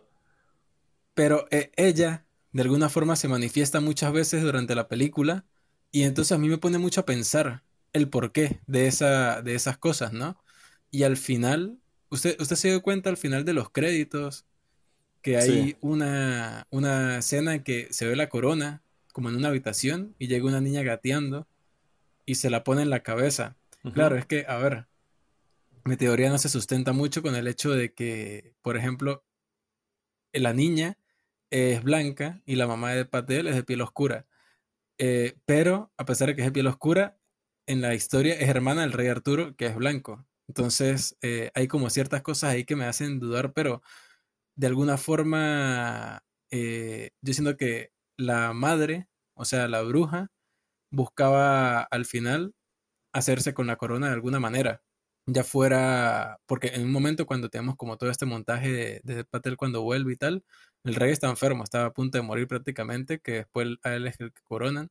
Entonces, como, o sea, mi teoría básicamente dice que la, la bruja, o sea, la mamá de Patel, tenía este plan para darse cuenta de si, porque obviamente eh, el siguiente heredero de la corona, lo más probable es que fuera él, o sea, su hijo, porque nunca se habla de, de un hijo del rey Arturo ni nada.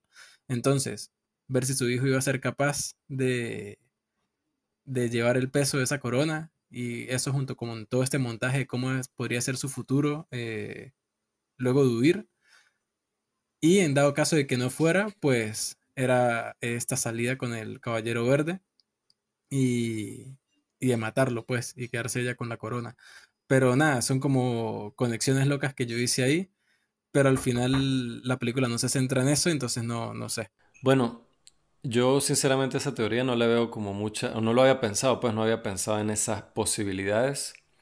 Y, y yo no creo que la historia tenga intenciones de que sus secretos o sus cosas por descifrar tengan que ver con, con un plot twist argumental. Creo que tiene más que ver con, con algo en sí de los temas de la película que trata y qué quiere decir con esos temas y con esa simbología o con ciertos momentos.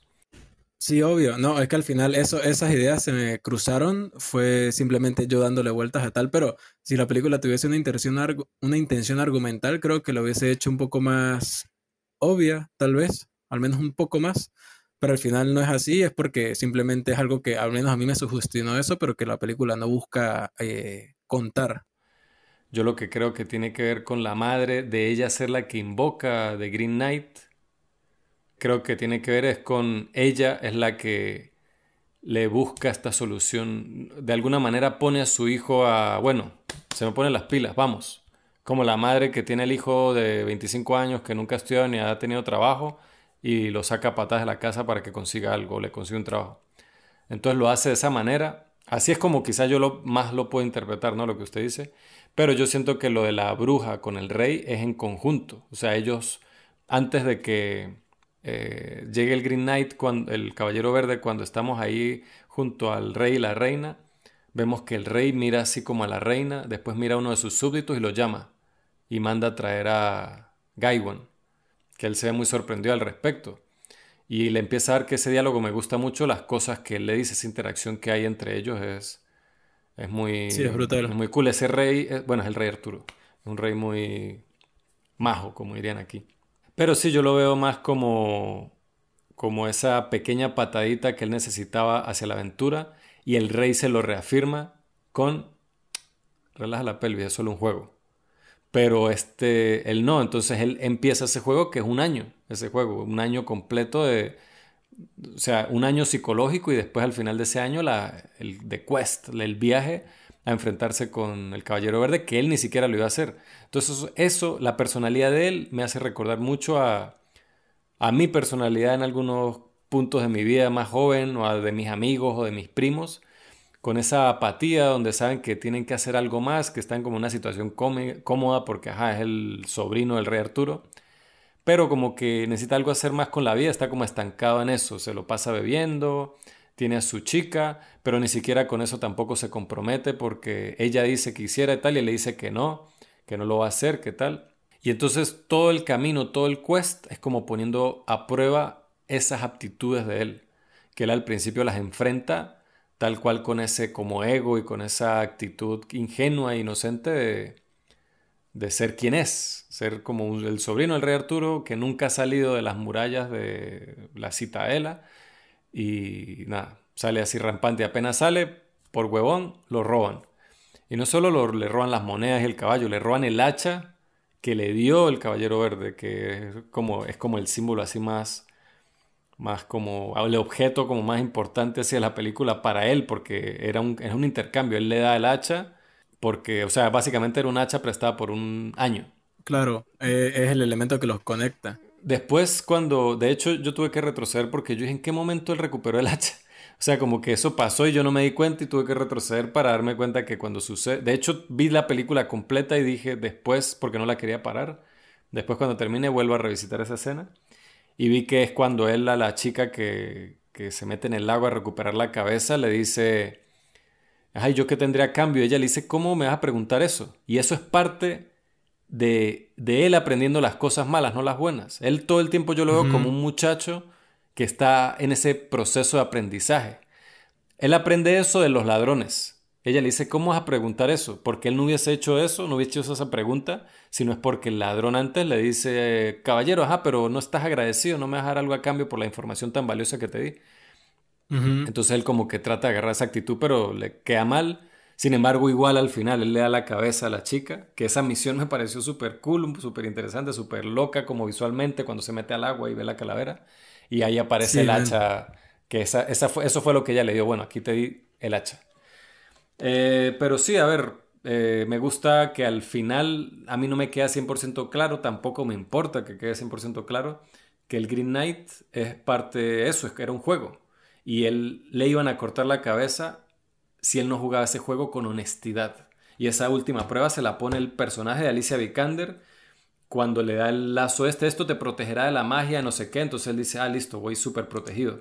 Pero él al enfrentar con honestidad al Green dice, ya va, se quita el, el, cinturón ese verde, que está con hilos de magia, de no sé qué, lo pone hacia un lado y dice, ahora sí estoy listo. Ahora sí está listo después de que hizo toda esta reflexión sobre lo que sería volver a su casa, siendo honorable a ojos de los demás, pero no a ojos de sí mismo y es también la, como la importancia, yo creo que es la enseñanza que da la película y que él aprende, no es el objetivo final del viaje de ser el más honorable, sino cómo usted se comporta en ese camino con cada una de las personas con las que usted interactúa.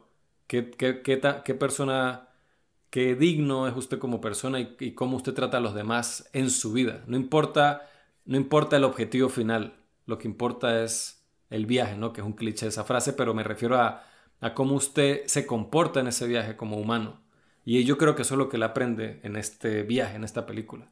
Sí, sí. Y ahorita acordándome otra conexión con la mamá, la que le, o sea, ese lazo, esa, ese cinturón se lo dio la madre. Y al final se lo termina devolviendo es eh, Lady, la Lady. Entonces, creo que el, el, de alguna forma, lo que usted dice, ¿no? Que reflexionando ahorita, tal vez la madre fue la que le impuso como esa prueba junto con el rey, pero sin embargo nunca lo, como que nunca lo abandonaron del todo, ¿no? Siempre estuvieron como apoyándolo en esa Porque es como un niño, es como, es como, un niño que saben que tienen que ya dejarlo que es sus primeros pasos por sí solo, pero igual con cierta sobreprotección de que, que eso es el zorro. El zorro le muestra, la primera vez que aparece el zorro, camina y él en la mirada cuando lo sigue lo que ve es un cadáver clavado en un árbol con un poco de flechas. O sea, entonces uno ahí se da cuenta que el zorro es una especie de protector o de guía en su viaje. Cuando al final vemos que es la madre, es como, yo me acordé también, qué sé yo, de mi madre, o creo que muchas, muchas personas pueden recordar a sus madres por, por esa necesidad innata de proteger a sus hijos, no importa qué tan mayores sean, ¿no? Pero a mí algo que me impresionó muchísimo fue, no sé si que usted iba a hablar de eso, pero es toda esa secuencia de montaje que al final nos damos cuenta que era algo que él estaba como viendo hacia el futuro, de, cómo sí, es lo que yo dije de, Es lo que yo dije de, él volver a casa con siendo honorable a ojos de todos los demás, pero no a ojos de sí mismo, y cómo hubiese sido esa vida. Y es horriblemente, o sea, por todas las cosas que él Fue rey y todo, pero siempre estuvo sin cabeza. Y esa, y, esas, eh, exacto, o sea, esa escena cuando él se quita el cinturón ahí sentado en el trono, cuando el asedio ya está a punto de llegar ahí al salón donde él está, uff, men, eh, brutal, o sea, es arrechísimo. Y toda esa interacción al final con el, con el Caballero Verde, brutalmente, tremenda cereza en muy buena, y me encanta el final que es muy abrupto y muy como raro. Si no me equivoco, el, el, el, Caballero Verde le, da, le hace como un chiste, heads up, le dice pues you better keep your head, head, up, head, head out, algo así, que en, español no sé cómo lo habrán traducido, pero en inglés es un juego de palabras que tiene que decir, bueno, es hora de que te vayas, pero es como usando la palabra cabeza en inglés. Entonces como haciendo referencia a eso de la cabeza y el, y el caballero verde tiene una pequeña sonrisa. Entonces eso me recuerda un gesto que tuvo el rey al principio. Entonces yo no sé qué relación tienen ahí. Y ahí mismo corta, puff, corta y parece un cartel de, de Lars von Trier, así gigante como en madera, de Green Knight. Y como con una musiquita así, que no es ni lúgubre, ni pesada, ni tal, sino es más bien como jocosa. Entonces me pareció muy curioso ese final y me gustó mucho. Eh, hay muchos paralelismos de acciones entre personajes que se repiten. El rey Arturo también agarra y le acaricia la mejilla, como antes de que él parta, dice como que, wow, tienes barro en la cara.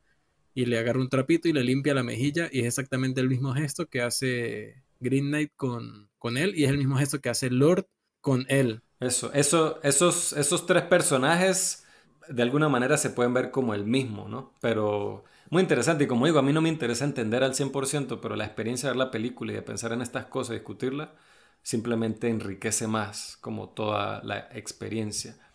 Sí, yo, yo quiero volverla a ver y, men, una... Si llega al cine, yo la quiero ver en cine. Hay que verla. Total. A juro. Yo, la única crítica que tengo, a mí me encantó la música, pero el uso de la misma a veces me parecía que era demasiado. Y entiendo que ese era completamente a propósito el estilo de la película, pero era demasiado estridente en momentos, así como que así la cámara estaba volteando, sentía que estaba viendo Inception. Entonces, yo la verdad no recuerdo un momento en el que me molestara la música. A mí, me, fue lo primero, así que yo, ay Dios, esto va a ser un problema. Pero no lo fue, no lo fue, simplemente que fue algo que a lo largo de la película noté como en cuatro ocasiones que me, que más bien me sacaba del, del o sea, como que me, estaba yo como absorbido completamente, me tenía atrapado y esto me sacaba un poquito, pero es, la única crítica así que, que puedo hacer ahora mismo. No, men, esto, como dijimos antes, va a ser un referente, no solo como película medieval, fantasiosa, artúrica, sino en general, para la historia del cine, va a quedar esta película. Hasta ahora es la mejor peli que he visto en el año. Todas las pelis así que van a estar en los top 10 empiezan a salir en los próximos meses. Así que. Mira, sí. Tenemos que hablar de Annette. Ah, pronto. Annette, pronto, sí. Vamos a ver si podemos la próxima semana. Pero bueno, ¿algo más que decir de Green Knight? Yo la recomiendo. O sea, véanla, véanla, véanla y véanla en las mejores circunstancias posibles si pueden. The Green Knight del 2021, dirigida por David Lowry, está disponible en Estados Unidos para rentar en Amazon Prime y no está barata para rentar, pero si tienen un VPN lo pueden hacer. Bueno, eh, muchísimas gracias por escucharnos. Espero que nos acompañe la próxima semana. Queremos hacer un episodio de Annette en el que hablemos de la filmografía de Leo Carax, aprovechando que no tiene una filmografía demasiado larga, pero sí muy única e interesante, con un director con una voz súper, súper, súper única. Así que vamos a ver si nos da tiempo de hacer eso. Si no, puede ser que hablemos de Xingxi. ¿Es así? ¿Xingxi? Eh, sí. Siempre creo que estoy diciendo como algo racista. Suena como un chiste. Sí, exacto, como suena un chiste. Exacto. Sí. Pero si no, puede ser que hablemos de esa, pero queremos hablar pronto de Annette, porque como dije, ya en estos próximos meses es que se vienen, se nos van a venir encima todas las películas. Además de octubre, que imagínense, si en octubre no vamos a ver más, mm. sino pelis de horror, que no sé si vamos a hacer eso, pero, pero bueno, ahí tenemos que organizarnos. ahorita en septiembre aquí se estrena Dune. No, ah, bueno, imagínense. En unas semanas. O sea, va a estar. Se va a estrenar sí, un, en un par de semanas. Se va a estrenar un mes antes que en Estados Unidos. Exacto. Vamos a tener ese privilegio. O sea, hay que verla en cine, a juro. o sea, o sea por favor, eso no hay ni la más mínima duda. Pero bueno, Muchas gracias por escucharnos. Nos vemos la próxima semana. Adiós.